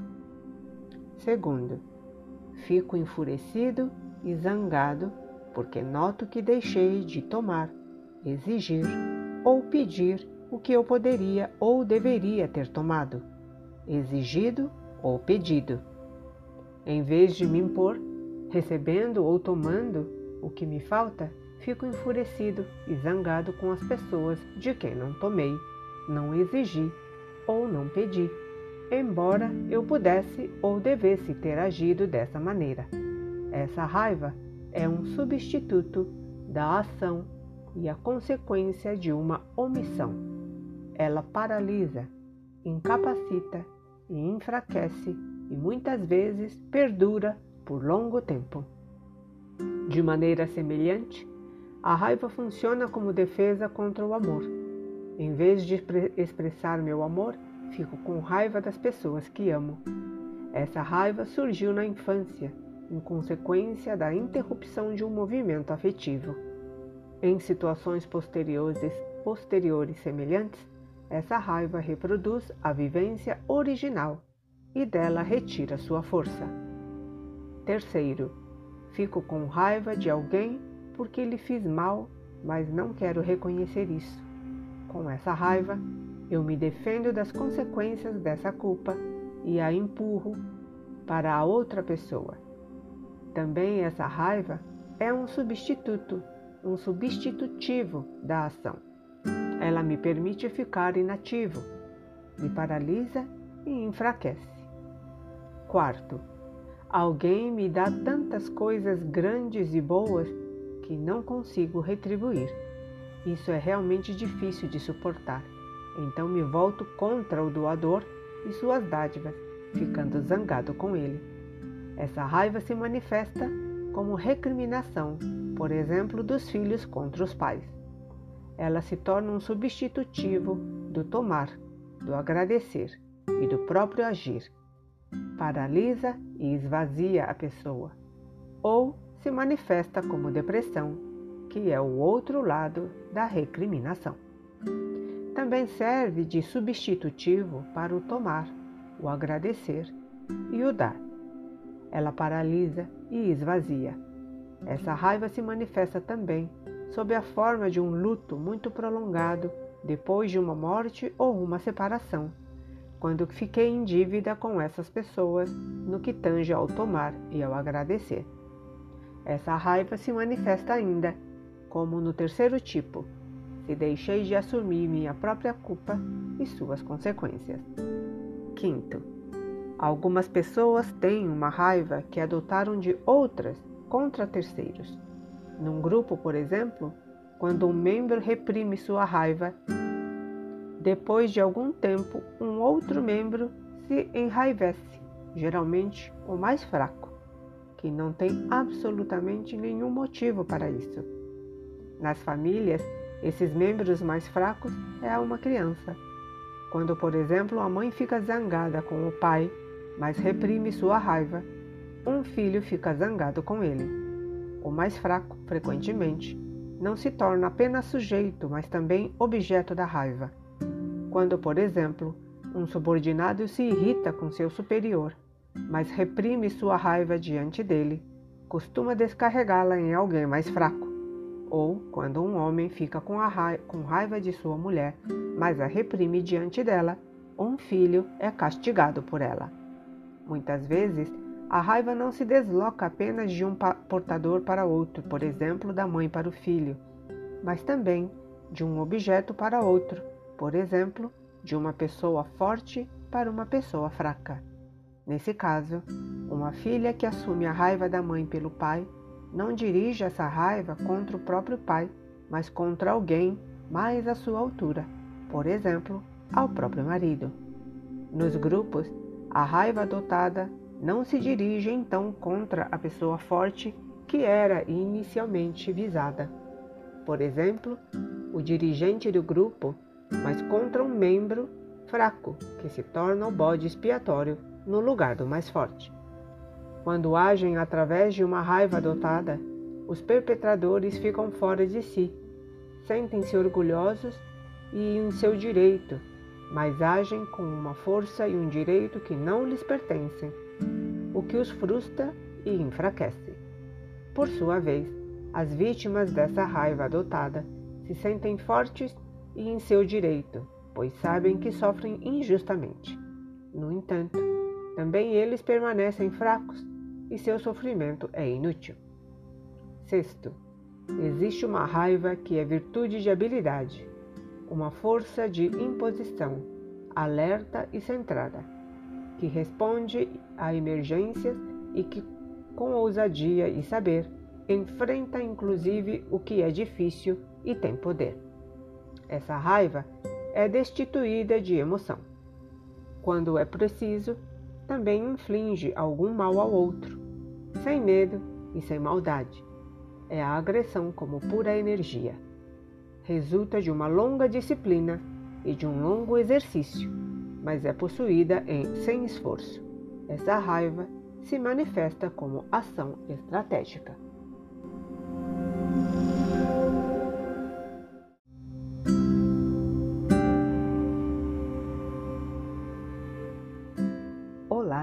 Você que é aluno do curso de formação em constelação familiar da Wave Sistêmica, eu estou lendo o livro Ordens do Amor de Bert Hellinger, da editora Cutrix. Cautela e coragem. Jonas. Meu nome é Jonas. Sou médico, porém não trabalho na área da medicina somática, e sim como terapeuta familiar. Sou solteiro, vivo amigado há 17 anos e não tenho filhos. O que está me afetando no momento é uma falta de clareza em relação à minha família de origem. Quando tinha 18 anos, saí da casa de meus pais e fui morar a 300 quilômetros de distância. Então minha mãe adoeceu com câncer.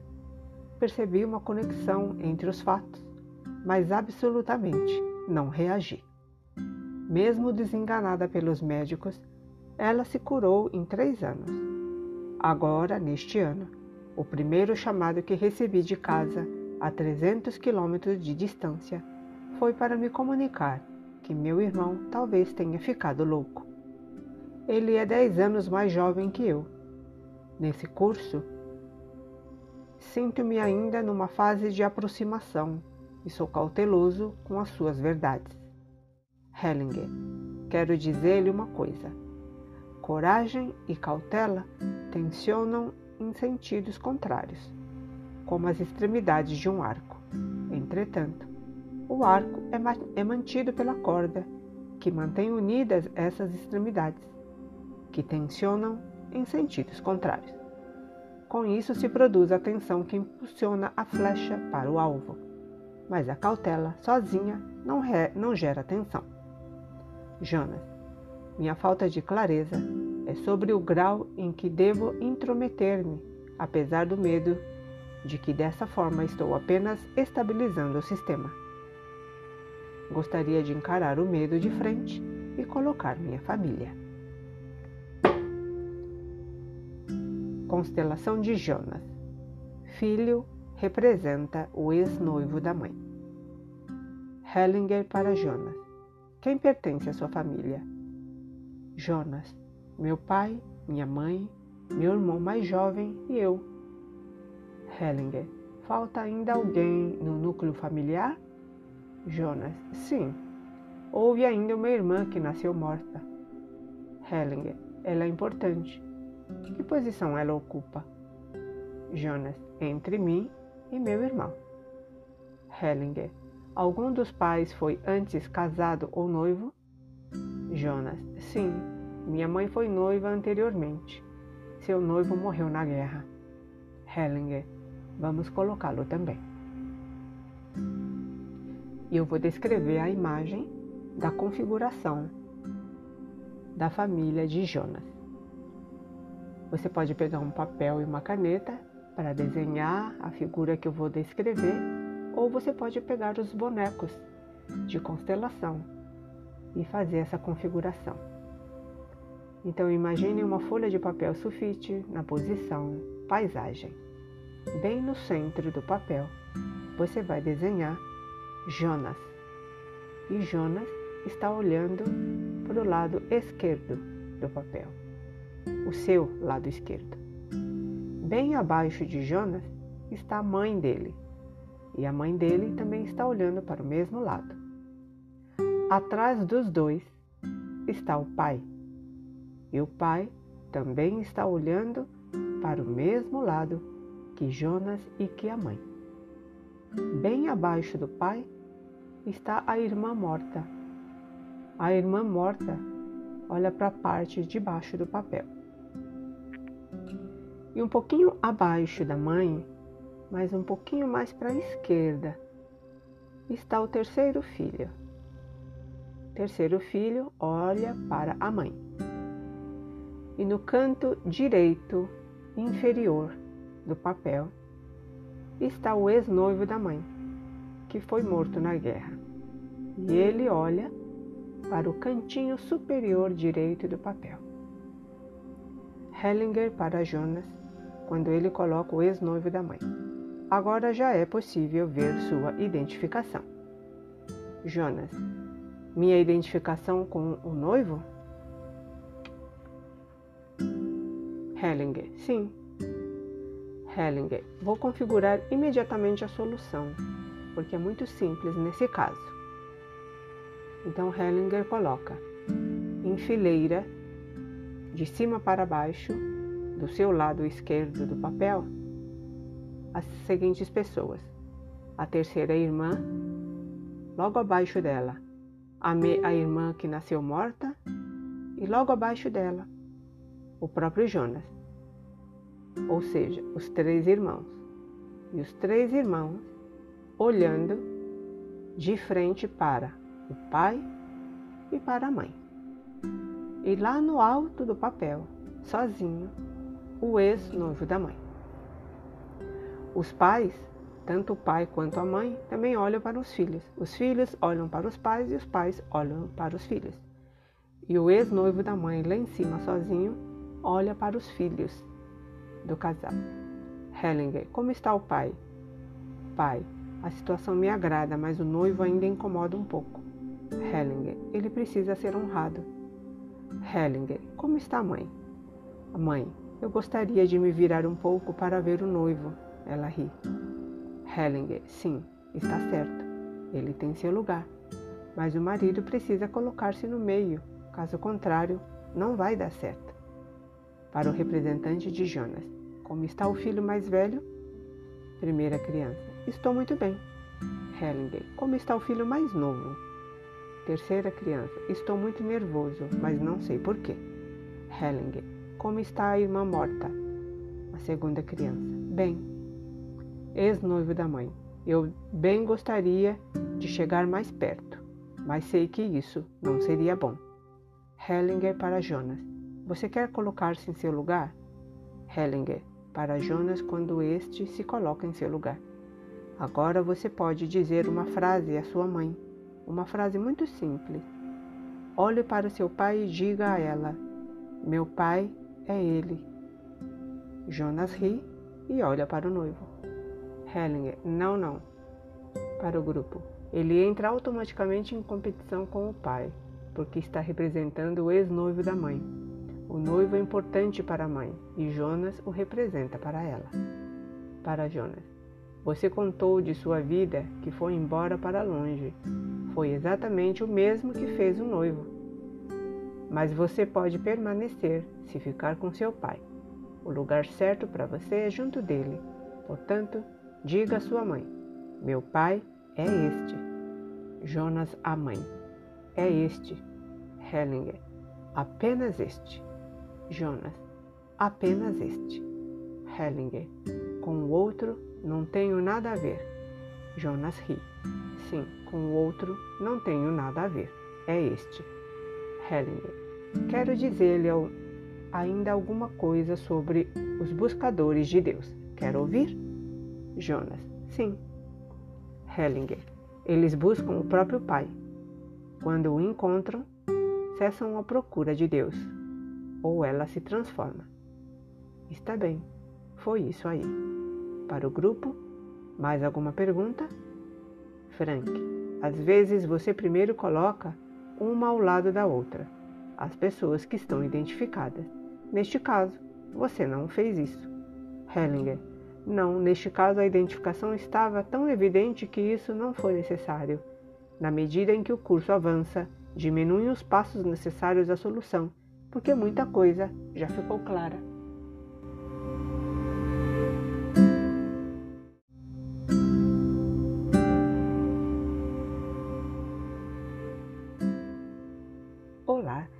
Você que é aluno do curso de formação em constelação familiar da Wave Sistêmica, eu estou lendo o livro Ordens do Amor de Bert Hellinger, da editora Kutrick.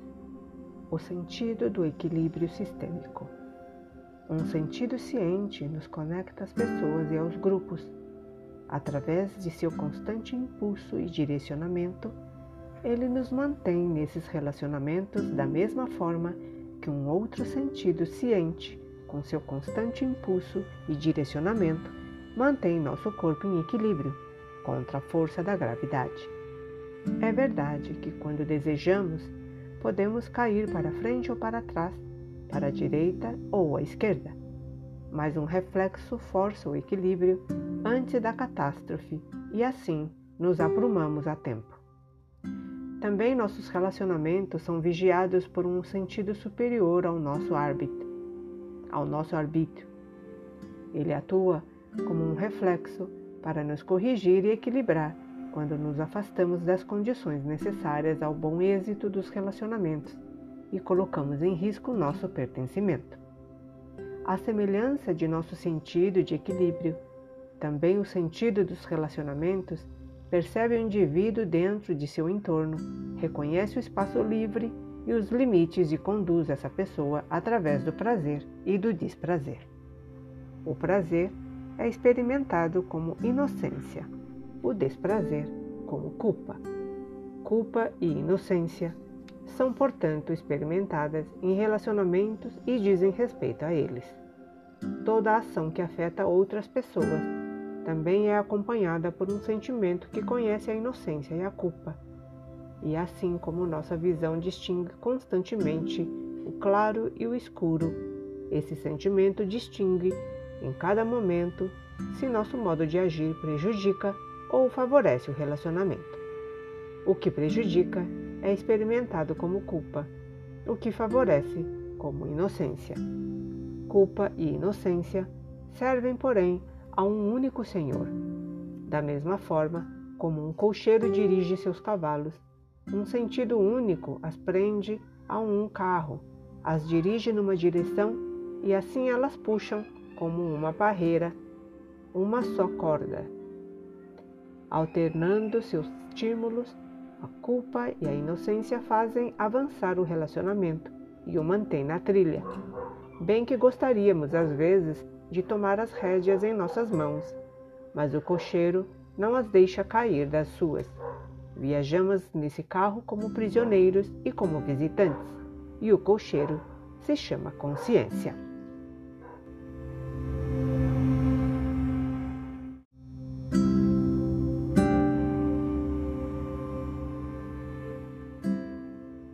Olá, você que é aluno do curso de formação em constelação familiar da Wave Sistêmica, eu estou lendo o livro Ordens do Amor, de Bert Hellinger, da editora Cutrix. As diversas consciências. Pessoas que provêm de diferentes famílias ou grupos têm consciências diferentes, pois a consciência ordena a cada pessoa o que a liga a seu grupo e serve a ele, e lhe proíbe o que a separa de seu grupo e o prejudica. Entretanto, o indivíduo também segue a consciência em cada grupo de forma diversa, pois o que serve a um grupo pode prejudicar a outro, e o que num grupo proporciona ao indivíduo um sentimento de inocência, em outro lança-o no sentimento de culpa, como acontece, por exemplo, no âmbito da profissão e da vida familiar. Contudo, também no próprio indivíduo e dentro do mesmo grupo, a consciência está a serviço de fins que ora se completam e ora se contradizem. Por exemplo, o amor e a justiça, a liberdade e a ordem. Nesse particular, a consciência se serve para fins diferentes, de diferentes sentimentos de inocência e de culpa. Portanto, experimentamos a culpa e a inocência de modo diferentes, conforme estejam a serviço do amor e do vínculo, ou da justiça, ou da justa compensação. E também as vivenciamos de modos diversos, conforme sirvam as ordens e regras ou a renovação e a liberdade. O que serve ao amor prejudica a justiça e o justo talvez se sinta inocente, enquanto o amante se sente culpado. Algumas vezes, vivenciamos a consciência de uma forma simples e compacta. Por exemplo, quando numa emergência nos precipitamos para salvar uma criança. Na maioria das vezes, porém, a consciência atua de um modo múltiplo e variado, e é também de igual maneira que sentimos a inocência e a culpa. Assim, às vezes vivenciamos a consciência como se ela fosse um indivíduo, porém, na maioria dos casos, ela mais se assemelha a um grupo onde diversos representantes procuram conseguir objetivos diferentes de maneiras diversas, com a ajuda de diferentes sentimentos de inocência e culpa, ocasionalmente se apoiando reciprocamente ou então se mantendo em xeque para o bem de todos. Não obstante, mesmo quando se opõem, tais sentimentos servem a uma ordem superior, assemelham-se a um general que, em diversas frentes, com diversas tropas, em terrenos diversos, com diferentes meios e táticas, busca diversos êxitos e, no final, em função do todo maior, só permite êxitos parciais em todas as frentes. A respeito disso, lhes contarei uma pequena história. A inocência. Alguém, querendo livrar-se de um peso que o oprimia, ousa tomar um novo caminho. Pela tardinha se detém para descansar e avista diante de si, a uma certa distância, a entrada de uma caverna. Estranho, pensa consigo, Quer entrar imediatamente, mas encontra a entrada fechada por uma porta de ferro. Estranho, pensa consigo. Talvez aconteça alguma coisa. Senta-se diante da caverna e olha alternadamente para a caverna e para longe dela. Passados três dias, quando olha para longe e de novo para a caverna, vê a porta aberta. Precipita-se para dentro, lança-se para frente e subitamente se encontra de novo sob céu aberto. Estranho, pensa consigo. Esfrega os olhos, senta-se e vê diante de si, a uma certa distância, um pequeno círculo branco, branco como a neve, e dentro dele vê-se a si mesmo, encerrado, encurvado e esplendidamente branco. Ao redor desse pequeno círculo branco se retorce uma imensa e negra chama de sombras, como se quisesse penetrá-lo à força. Estranho, pensa consigo. Talvez algo aconteça. Senta-se diante do círculo, olha alternadamente para o círculo e para o longe dele. Passados três dias, quando olha para longe e volta o olhar para o círculo, vê que o pequeno círculo branco se abre. A negra chama de sombra se precipita em seu interior. O círculo se expande e finalmente ele pode se estender nele. Este, porém, se tornou cinzento.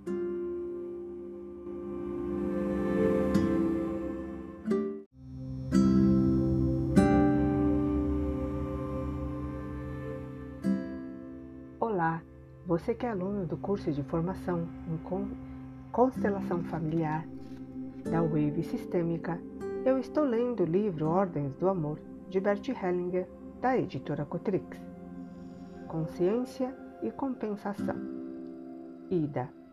Sinto-me mais livre e mais ágil desde que William me colocou sua família. O que ainda mexe comigo é esta pergunta: fica algo por fazer quando uma situação foi bem resolvida? Hellinger. Quando numa relação ou num grupo existe um desnível entre a vantagem de um e a desvantagem de outro, todos os envolvidos sentem uma necessidade de compensação. Eles a experimentam como uma reivindicação da consciência, a que obedecem consciente ou instintivamente. Por conseguinte, também dessa forma especial, vivenciamos a consciência como o sentido de equilíbrio e de compensação. Essa necessidade de compensação nós sentimos em face do destino quando, sem nossa participação, obtivemos uma vantagem ou fomos beneficiados pela sorte.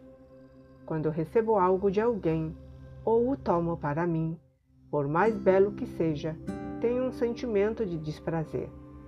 Sinto isso como uma pressão, até que eu, por minha vez, pague ou dê algo de igual valor. Essa dívida é por mim vivenciada como obrigação de dar. Dizemos então, por exemplo, sinto-me em dívida com essa pessoa. Quando pressionado pelo sentimento da dívida, pago ou dou algo de igual valor. Sinto-me livre da pressão desta obrigação. Essa sensação de estar desobrigado ou experimento como leveza e liberdade eu experimento como leveza e liberdade. E também, quando me recuso a receber alguma coisa, para não me sentir obrigado, sinto leveza e liberdade. Essa inocência é cultivada pelos que se afastam da sociedade e também pelos que se dedicam a ajudar sem receber, mas ela nos torna solitários e pobres. Compensação boa e compensação má. Numa relação de casal, quando a mulher dá algo ao homem e com isso lhe mostra o seu amor, o homem fica sob pressão até que também lhe dê algo em, retorno. Porém, como também a ama, dá-lhe um pouco mais do que recebeu. Agora é ela que fica sob pressão, e como o ama, lhe dá também um pouco mais. Assim, aumenta entre eles o intercâmbio do dar e do tomar. Sua felicidade cresce e sua ligação se reforça. Entretanto, quando o homem retribui à mulher apenas na mesma medida em que recebeu, cessa a pressão por compensação e troca. Dagmar. E quando ele retribui menos? Hellinger. Quando um parceiro dá menos do que toma, coloca em risco a relação. Ilustro com exemplo. A alternância entre o dar e o tomar assim como o seu incremento, pode ser comparada ao caminhar para frente. Quando quero avançar, preciso estar em constante mudança, saindo do equilíbrio e voltando a ele. Quando saio do equilíbrio sem compensá-lo imediatamente, caio e fico estirado no chão. O mesmo se passa numa relação entre parceiros, quando um dá e o outro se nega a tomar e a equiparar. Quando nos limitamos a manter o equilíbrio, por exemplo, numa relação de casal, retribuindo apenas na medida do que recebemos e sem aumentar o dom, ficamos estacionados. Quando numa relação uma pessoa dá menos do que toma, a outra também lhe dará menos. Então a troca diminui e, em lugar de progredir, eles regridem, e sua felicidade e sua ligação diminuem. Brigitte e o que acontece quando alguém me faz algo de mal? Preciso também compensá-lo? Hellinger. A pressão para compensar é sentida tanto no positivo quanto no negativo. Quando alguém comete alguma injustiça contra mim, sinto a necessidade de me vingar por isso. Se também não cometo alguma injustiça contra ele e prefiro perdoá-lo, ou se não exijo dele algo que também lhe doa, não o tomo a sério e ele irá separar-se de mim. Quando me vingo adequadamente ou sou ressarcido, permaneço em relação com ele. Algumas pessoas, porém, agem no negativo da mesma forma como agem no positivo e fazem ao outro um mal maior do que receberam dele. Aí o outro se sente no direito de fazer-lhe, por sua vez, algo de mal. Assim, o intercâmbio também cresce no mal, e com ele crescem também o sofrimento e a infelicidade. A pergunta agora é a seguinte: o que pode fazer um casal para encerrar um intercâmbio negativo e retomar um positivo? Do mesmo modo como na troca positiva eles dão por cautela um pouco mais do que receberam, assim também na negativa, a bem do amor, devem retribuir por precaução um pouco menos do que receberam. Então, cessa a troca negativa e pode recomeçar a positiva.